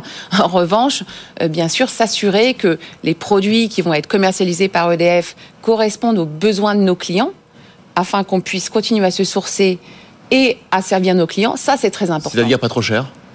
Oui, parce que vous avez une bonne relation avec EDF, mais vous vous étiez ému quand même euh, au moment de la fixation euh, des, prix et de ces débats, du prix qui était trop élevé pour, pour EDF et qui était favorable au développement futur d'EDF. Alors non, c'était pas du tout une question de prix, c'était une question de s'assurer que les règles de la concurrence seraient appliquées et que les produits euh, et les liquidités, notamment sur les marchés, soient bien mises à la disposition des fournisseurs alternatifs. Et c'est vraiment le sens des discussions que nous avons avec EDF. Par, euh, par, par vos concurrents, quelque part. Et non, qu'elles soient mises sur le marché. Euh, avec les bonnes spécificités, parce qu'il s'agit, c'est pas juste les volumes, c'est le type de volume et c'est les discussions que, j'ai moi-même directement avec le PDG d'EDF, euh, discussions très constructives et j'espère qu'elles vont aboutir. Sur le nucléaire, euh, pas de regret de ne pas être présent en France. On va refaire l'histoire à l'envers. On était avec Gérard Mestralet cette semaine. vous n'avez pas de présence nucléaire en France. Vous vous retirez de la Belgique. Nous, désormais, on parle quand même beaucoup de ça. Notre retour dans le nucléaire c'est pas c'est pas un, regret. Alors nous on a fait des choix euh, forts. Euh, moi je pense qu'une entreprise peut pas tout faire. Euh, je pense que le nucléaire est une activité évidemment très importante pour la France et sera une source d'énergie très importante pour la France, mais très compliqué pour un acteur privé. je pense que les discussions moi que j'ai eues avec le gouvernement belge autour de de notre désengagement du nucléaire, qui était une décision de la Belgique, hein, a montré qu'en fait, euh, il y a des sujets, euh, par exemple, de passifs liés aux déchets nucléaires, qui sont extrêmement compliqués pour un acteur privé, et donc euh, plutôt un fait souverain, je dirais, et donc très, au contraire, heureuse des choix que nous avons faits.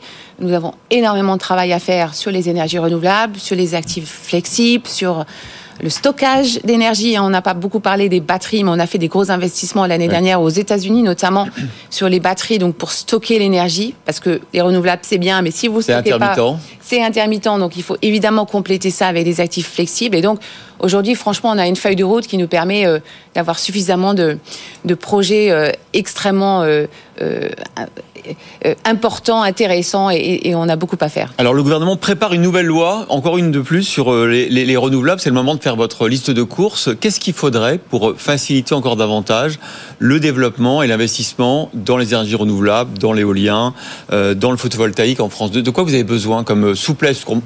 L'heure est à, est à- est à la réduction des, des- des- des contraintes administratives. Alors allez-y, vous pouvez y aller. Alors déjà, moi je voudrais quand même souligner le fait que euh, la politique énergétique française campée sur deux jambes, nucléaire et renouvelable, euh, c'est très important. Et c'est très important de réaffirmer ça. Ça a été effectivement dit à, Belfort en février 2022 par le président de la République. Et, là, le, le nouveau ministre de l'énergie, euh, Roland Lescure notamment, hein, l'a réaffirmé avec force. Et ça, je trouve que c'est très très bien parce qu'on va avoir vraiment besoin de ces deux jambes. Donc ça, c'est formidable. Ensuite, la deuxième chose, c'est effectivement affirmer des objectifs ambitieux. Euh, qui étaient dans la PPE et qu'il va falloir bien sûr euh, réaffirmer. Ça, je pense que c'est très important. Et ensuite, travailler vraiment. Et, et là, on est on est plutôt plus dans le local que dans le central. Travailler au plus près euh, des parties prenantes locales pour s'assurer que les projets soient définis de manière assez collaborative, le plus possible, accepté, approprié, et on arrive à faire ces beaux projets en France. Et donc là, il faut continuer à travailler. On est parle- assez ambitieux en France sur le renouvelable. Alors, vous pensez, vous les, chiffres, les chiffres, par exemple, 100 gigawatts à 2035 euh, dans le solaire. On a aussi des objectifs assez ambitieux dans l'éolien terrestre qu'il va falloir réaffirmer parce que l'éolien terrestre c'est toujours un peu un, un petit sujet. L'éolien offshore aussi des objectifs assez ambitieux. Donc, en termes d'objectifs, je pense que on, on est plutôt assez satisfait. Et puis après, bah, ce sont euh, assurer, euh, aligner les services de l'État, s'assurer qu'il y ait vous me demandez qu'est-ce que je peux Ah oui, que- voilà, délais, à mettre sur ma liste, c'est s'assurer que les services de l'État aient suffisamment de ressources pour traiter les dossiers qui sont parfois en attente et simplement par manque de ressources. Donc voilà peut-être concrètement euh, une mesure que je peux mettre sur la table. Merci beaucoup Catherine MacGregor d'être venue ce matin dans la matinale de l'économie directrice générale d'Engie. Merci. Tout de suite, c'est le débat, le grand débat. Et aujourd'hui, c'est Marc Fiorentino, Jean-Marc Daniel, le débat. Good Morning Business. Le débat. Le, dé- Le débat. Oui, c'est le débat avec euh, Jean-Marc Daniel et avec Marc Fiorentino. Aujourd'hui, bonjour à tous les deux. On a trois sujets pour vous. Bonjour On à tous les deux. Vous voulez présenter la. Non, non, non, non, mais Parce vous êtes peut deux. débattre entre Vous dites bonjour à tous les deux, on dit bonjour à tous les deux. On va parler de l'Allemagne avec ce sujet essentiel. Est-ce que l'Allemagne euh, peut retrouver euh, des relais de croissance? Marc, est-ce que vous croyez toujours en- dans le moteur allemand? Ah oui, oui, oui, oui, bien sûr, mais l'Allemagne a tous les moyens de rebondir, c'est juste un problème politique. L'Allemagne n'a pas de problème économique, elle Ah a un bon problème de business model économique, mais elle a une grosse différence. Je vais vous dire, je suis vraiment, vraiment et sérieusement beaucoup plus inquiet pour la situation française que pour la situation Vous, vous allemande. croyez qu'il y a un avenir industriel pour l'Allemagne? Non, non, mais évidemment, le nombre de fois où on a enterré l'Allemagne, c'est euh, c'est quand même assez prodigieux. Non, je vais expliquer juste en un mot. Je Alors, sais que c'est le teasing. Non, non, je sais. Bon. Mais même pour le teasing, je peux parler. Allons-y. C'est que l'Allemagne a les moyens financiers de sa relance. Ah ouais. Très bien. Jean-Marc, vous Jean-Marc veut enterrer l'Allemagne Ah oui, moi, industrielle. moi, je considère que la- la- l'Allemagne industrielle est morte et je m'en réjouis. En revanche, l'Allemagne a un avenir devant elle. Grâce à ses moyens financiers, elle va faire travailler la planète pour elle et Elle va devenir entière, elle va nous racheter. elle Pas va nous- seulement, pas seulement. elle va- pas nous parce que nous on travaille pas, mais elle va racheter des gens qui travaillent. On parlera aussi évidemment d'intelligence artificielle. Je sais que vous êtes fan d'NVIDIA, elle est dans le- en tout cas des résultats. Je, suis- je suis pas fan, mais je suis impressionné à la fois par l'intelligence artificielle, à la fois par le parcours boursier de, des entreprises dans le secteur, et à la fois par la question qui se pose à chaque fois qu'on a ce genre de situation, c'est est-ce qu'il y a une bulle ou pas Et là, voilà. la- Le capitalisme cognitif. Le capitalisme cognitif. Vous avez c'est vu là, comme on est bon, hein C'est l'avenir, le capitalisme cognitif. Et donc après, on verra sur la valorisation boursière, parce qu'il y a un moment où il y a des rendements décroissants, mais c'est typique de la mutation du capitalisme. Enfin, une boîte quand même qui fait 30 milliards de résultats nets pour 60 milliards de chiffre d'affaires, c'est mieux qu'Hermès. Oui, oui, oui, c'est magnifique. Après, il faut voir Hermès, ça, ça a duré. Là, pour l'instant, on est sur euh, un besoin euh, euh, très important de, de puces. On ne sait pas si ça va durer, mais c'est intéressant, c'est passionnant. C'est ce que je viens de dire. C'est après, il y aura des rendements décroissants. Et Vous voulez dire que Marc répète tout ce que vous dites? Pas du tout. Non, il dit, il dit intelligemment. parce que lui, on comprend rien. Très bien. Quand il dit rendement décroissant, Ah, personne n'a compris. le Jean-Marc Oui, oui, Daniel. oui. Jean-Marc, Je peux dire. je peux Jean-Marc. Daniel, c'est pour l'élite. Je veux dire des, des diminishing returns, c'est très chic de dire ça comme ça. Il parle, il parle latin par contre. Si vous en voulez plus, à tout de suite. euh, Parce qu'il est très fort, Jean-Marc Daniel, mais il parle pour une élite. À tout de suite. Alors que vous parlez pour tout le monde. Oui, pour l'homme du peuple. Parlez pas là.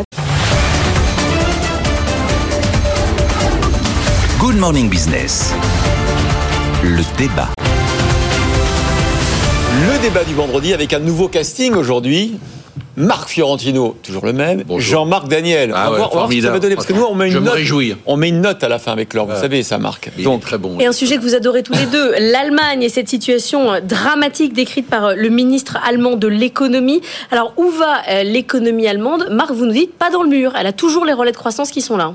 Bah, elle a une situation en fait qui est assez simple. hein. L'Allemagne a les moyens de sa reconfiguration économique, c'est-à-dire qu'elle doit pivoter. hein. parce qu'à qui elle va vendre ses voitures demain? Non, mais le problème, c'est pas de savoir si elle doit vendre ses voitures. Elle peut. Non, mais attendez, demain. Elle a un relais de croissance, et pour une fois, je vais être d'accord avec Jean-Marc Daniel, elle a un relais de croissance, c'est la transition énergétique. C'est-à-dire qu'elle doit investir massivement dans sa transition énergétique, et ça, ça va lui faire de la croissance pour 5 ans. Elle peut faire un IRA par an pour faire exactement ce qu'ont fait les États-Unis. Sauf qu'elle un change sa problème. vision des finances publiques. C'est uniquement ça. Le seul sujet, c'est un sujet politique. C'est-à-dire, il n'y a pas de sujet économique. Ils ont les moyens de pivoter. Ils veulent pas le faire. Si c'est pas de l'automobile, ça sera d'autres industries. Si c'est pas de l'industrie, ça sera du service. Ah, Je rappelle quand même des chiffres. Hein. 65% du PIB, c'est la dette allemande.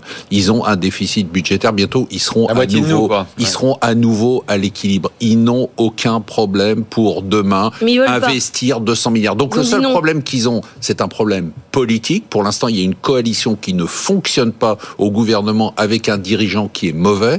Et tant qu'il y aura ce type de coalition au gouvernement, ils ne pourront pas voter ce qui est nécessaire, faire sortir... Une relance la- budgétaire, quoi. Exactement. Oui, mais ça, Massive. ça prend du temps quand même. Et puis, quand même, leur modèle, temps. il est sacrément remis en cause parce qu'il y aura moins de clients chinois. Et puis ensuite, parce que l'énergie, le pari, il n'est pas gagné encore. Ils ont renoncé au nucléaire. Ils vont devoir faire que du renouvelable. Ils font, attendez, attendez, il y, a, il y a des mois où ils font plus de 50% De renouvelable. d'énergie Oui, dans sais. le renouvelable. Non mais Je sais, je sais. quand même. euh, il faut arrêter avec la caricature de l'Allemagne et de charbon, quoi. Il n'y a pas que ça. Quoi. Bah, euh, attendez, quand vous regardez, ça, quand vous le nombre d'émissions de CO2 par habitant, par allemand, par rapport aux Français, c'est quoi C'est 8 fois plus, non? Bon. Tout à fait d'accord. Mais 50% de renouvelable, certains mots. Jean-Marc. Oui, je suis pas du tout d'accord avec cette approche. Je pense que cette approche qui consiste à essayer de résumer l'économie à l'évolution de la demande et à dire, écoutez, c'est un problème de Chinois qui vont se dérober. C'est un- pas du tout. Le problème de l'économie allemande, c'est un problème d'offre. Il n'y a plus de main d'œuvre. Et donc il y a deux problèmes pour l'Allemagne. Il n'y a Un, plus besoin de main d'œuvre, Jean-Marc. L'intelligence artificielle et, Eh la oui, robotique. le problème, le On n'est plus problème- au 19e siècle. J'entends bien. Le problème de l'Allemagne, c'est que justement, le quelques main d'œuvre qu'elle a est encarafée dans des secteurs qui sont des secteurs régressifs. Elle fait encore de l'industrie. En Europe, c'est fini l'industrie. Il faut arrêter ce discours sur la réindustrialisation. Laurent Les Favre gens- de Plasticonium a dit exactement la même chose euh, tout à l'heure. Euh, oui, donc il faut arrêter tout ça. Et donc le véritable enjeu de l'Allemagne, c'est de répondre au Il l'a fait pas que dit en, en, en, Un, en on. Il a elle, dit en manque, off. elle, elle va manquer de main d'œuvre. Deux, elle a un problème du coût de ses importations et donc euh, de la façon dont effectivement elle va gérer le passage à ce que j'appelle le capitalisme cognitif et le passage Mm. à une société de rente, c'est-à-dire une capacité à vivre des placements effectués grâce à cette épargne. Mais c'est une La épargne japonisation de l'Allemagne. Absolument. L'Allemagne, l'Allemagne, je, je rappelle, moins de 84 millions d'habitants maintenant, un solde naturel qui est négatif de près de, deux- de plus de 200 000 euh, habitants, et donc euh, l'Allemagne est en train de projeter son épargne à l'extérieur. Elle, elle est le deuxième pays derrière le Japon justement en termes de placement à l'étranger, d'avoir extérieur net, et son problème, c'est que le Japon a réalisé ses avoirs extérieurs nets sur la base de 1 dollar égale 75 yens. Et maintenant, il bénéficie de 1 dollar égal à 150 yens. Donc, il a Quand il rapatrie, euh, il a, il a doublé la, il a doublé la mise. la rien, mise. rien qu'en euh, rien Rien les que par le taux de change. change. Le problème de La l'Allemagne, juste, c'est le fait que son taux de change n'est pas assez élevé. Et donc, pourquoi le taux de change n'est pas assez élevé? Parce que la zone euro est plombée par l'incompétence des Français. Donc, le problème de l'Allemagne, c'est la politique, mais pas la politique allemande, c'est la politique française. Le véritable incompétent, c'est pas le chancelier allemand, c'est le président de la République française. Marc est pas d'accord euh, pour l'économie de rente. Non, je suis pas d'accord. Je- pense que Jean-Marc Daniel a raison, évidemment, sur l'économie de rente, mais c'est pas suffisant. C'est-à-dire que l'Allemagne, c'est un pays, contrairement à ce que dit Jean-Marc Daniel, qui a une vision moyenâgeuse de l'économie. C'est-à-dire qu'aujourd'hui, on n'a pas besoin d'avoir des gens qui travaillent, euh, les ouvriers, tout ça. Donc le problème de natalité, c'est pas grave. C'est terminé. Enfin, Jean-Marc, je sais pas si. Je, je croyais que le y problème de ne pas avoir d'enfants, c'était un problème. On l'a dit. non, non, c'est un problème pour la, c'est un problème pour la croissance, c'est un problème pour l'inflation, mais on peut très bien avoir, et on le voit bien avec le Japon. Le Japon n'est pas qu'un pays de rente. hein. Le Japon aujourd'hui, il y a des industries qui fonctionnent, il y a des entreprises japonaises qui fonctionnent, il y a un secteur, il y a un secteur tertiaire, il n'y a pas que le secteur euh, Ouais. industriel qui fonctionne aussi. Donc, euh, je pense que sur l'Allemagne, on se trompe complètement. C'est-à-dire qu'on a une puissance économique majeure. Je suis d'accord avec euh, Jean-Marc, c'est-à-dire qu'à la fois on peut avoir un pays de rentiers, mais ça sera un pays de rentiers qui travaille, sur lequel la productivité sera énorme, parce qu'on n'a pas aujourd'hui besoin d'avoir des mains pour produire. Non, mais je, je- je suis prêt à adhérer à ce discours parce qu'il y aura quand même des Ah. Allemands qui auront entre 20 et 40 ans. On va pas voir disparaître, ça va pas coup. être exclusivement une maison de retraite. L'Allemagne, de même que le Japon, n'est pas exclusivement une maison de retraite. Mais vous regardez le Japon, le Japon, déficit commercial, 70 milliards d'euros. Pratiquement le même déficit commercial que la France. Excédent de la balance des paiements courants, 200 milliards d'excédents. C'est-à-dire que le Japon ne vit plus de son travail. Le Japon vit de ses placements. Et donc l'Allemagne continuera effectivement à avoir une production. D'ailleurs, la croissance potentielle estimée de l'Allemagne, Ah. c'est 0,5%. Donc la croissance va être... Mais 0,5%, c'est rien. Euh, en France, on est... Pourtant, Dieu sait si la France est mal gérée, encore une fois. Croissance potentielle, 1,3%. Parce qu'on a une démographie qui n'est pas encore celle de l'Allemagne. Donc l'Allemagne, elle va combiner effectivement une population qui sera dans ce que j'appelle le capitalisme cognitif. Donc on se débarrasse de l'industrie une bonne fois pour toutes. Et puis, effectivement, on place de l'argent en aide aux États-Unis. Si les Américains veulent payer les rentiers allemands, qu'ils en profitent. Alors, qu'on fasse de l'industrie ou qu'on fasse euh, de l'IA, il faudra de l'électricité. Et la question, c'est que le modèle allemand et le modèle français sont pas les mêmes. Nous, on investit sur le nucléaire. On était avec Catherine McGregor euh, tout à l'heure, la directrice générale d'Engie. On lui demandait pourquoi est-ce qu'elle est-ce qu'elle n'avait pas de regret de ne pas faire de nucléaire et de faire uniquement du renouvelable et évidemment aussi euh, de commercialiser encore du gaz? Écoutez sa réponse.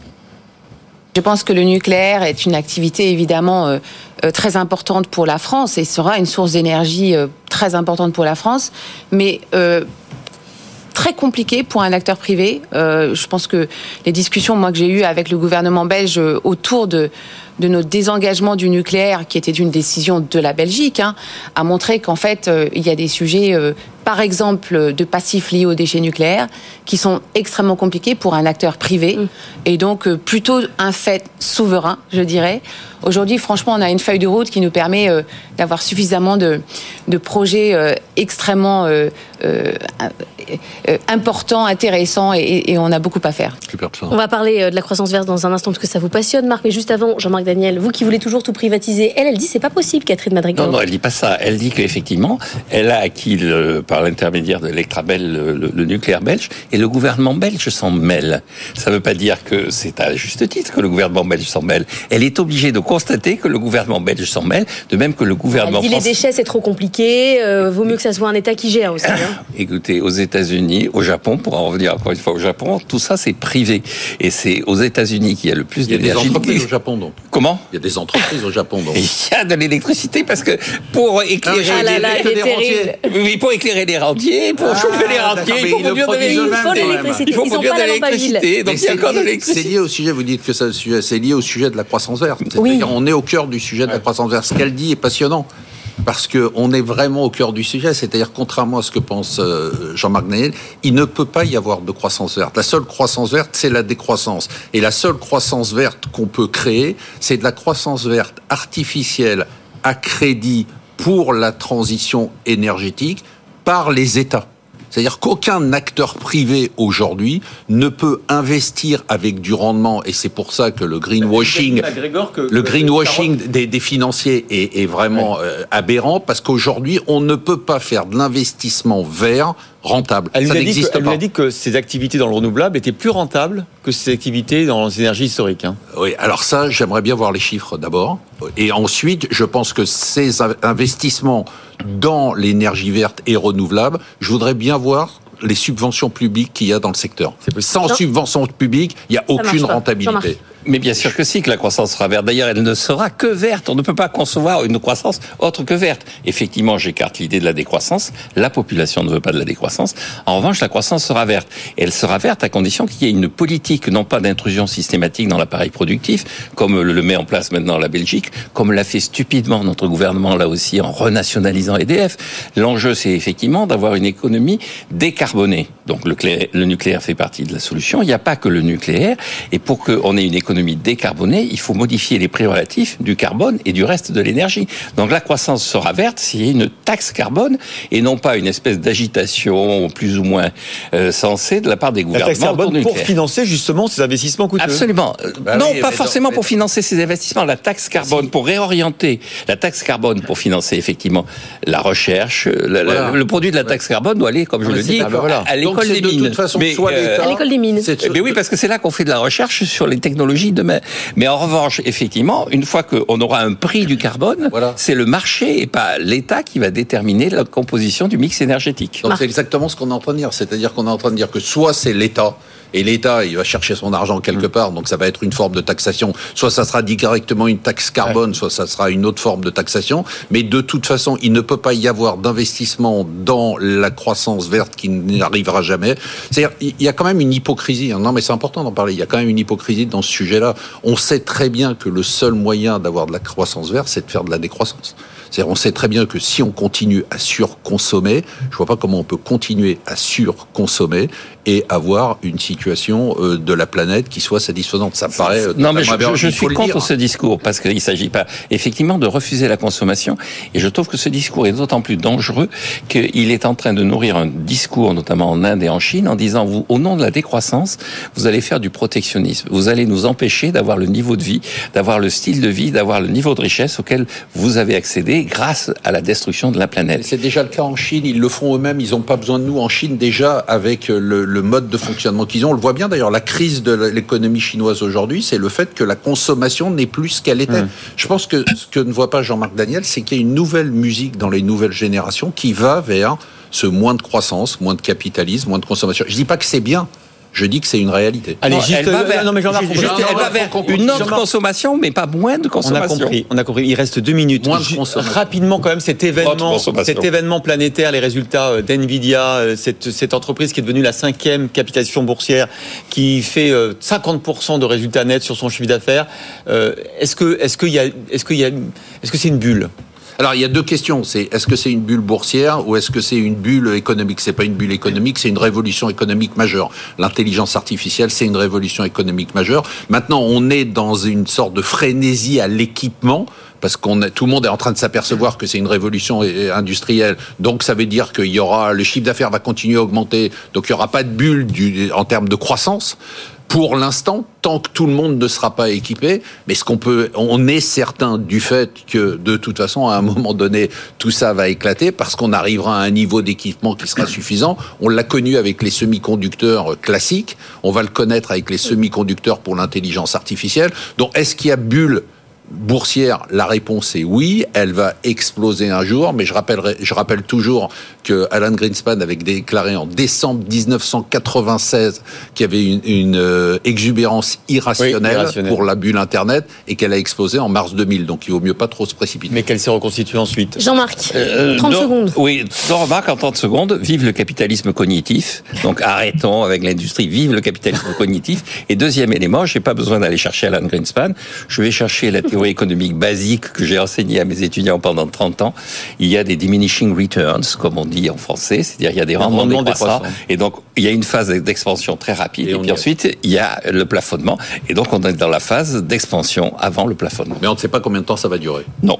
On vous laisse tout le week-end pour réfléchir au capitalisme cognitif, qui était quand même le mot de la matinée. Merci beaucoup, Jean-Marc. Ce soir, c'est votre argent, c'est à 20h. Ouais, ça sera exceptionnel. On va parler de tout ça, d'ailleurs, de tous ces sujets, mais on va parler avec, Sans moi avec, avec Oui. des, avec des vrais professionnels. Bien sûr, ça On sera aura aussi pareil, évidemment les pionniers de Frédéric Mazella à 19h, l'Iconic Business avec euh, Audrey Maubert à 21h. Et puis on vous retrouve euh, la semaine prochaine. Absolument. Lundi, en attendant, sur BFM Business, les experts autour de Nicolas Dose. Vous partez en vacances, Christophe Oui, Christophe Oui, mais euh. Laure aussi, parce qu'elle va beaucoup voyager la semaine Ah bon, prochaine. Elle va aller à Saint-Ouen, elle va à la Porte de Versailles, Ah, génial. l'agriculture. Oui, c'est euh, vraiment très dépaysant. Ouais. Super. Tout à fait. Mais je serai là, au rendez-vous, avec vous. En attendant, euh, Erwan Tison et Jean-Marc Daniel, vous restez pour les experts. Oui, vous n'êtes pas dans C'est votre argent, mais vous êtes dans les experts. experts. Ouais, pas- Il y a des gens qui reconnaissent mes talents. Voilà, tout à fait. Bon, on vous laisse vous entretuer dans le couloir. Nicolas Dose arrive dans ce pla- sur ce plateau dans quelques secondes. Ça sera mieux, je pense. Bon week-end à lundi.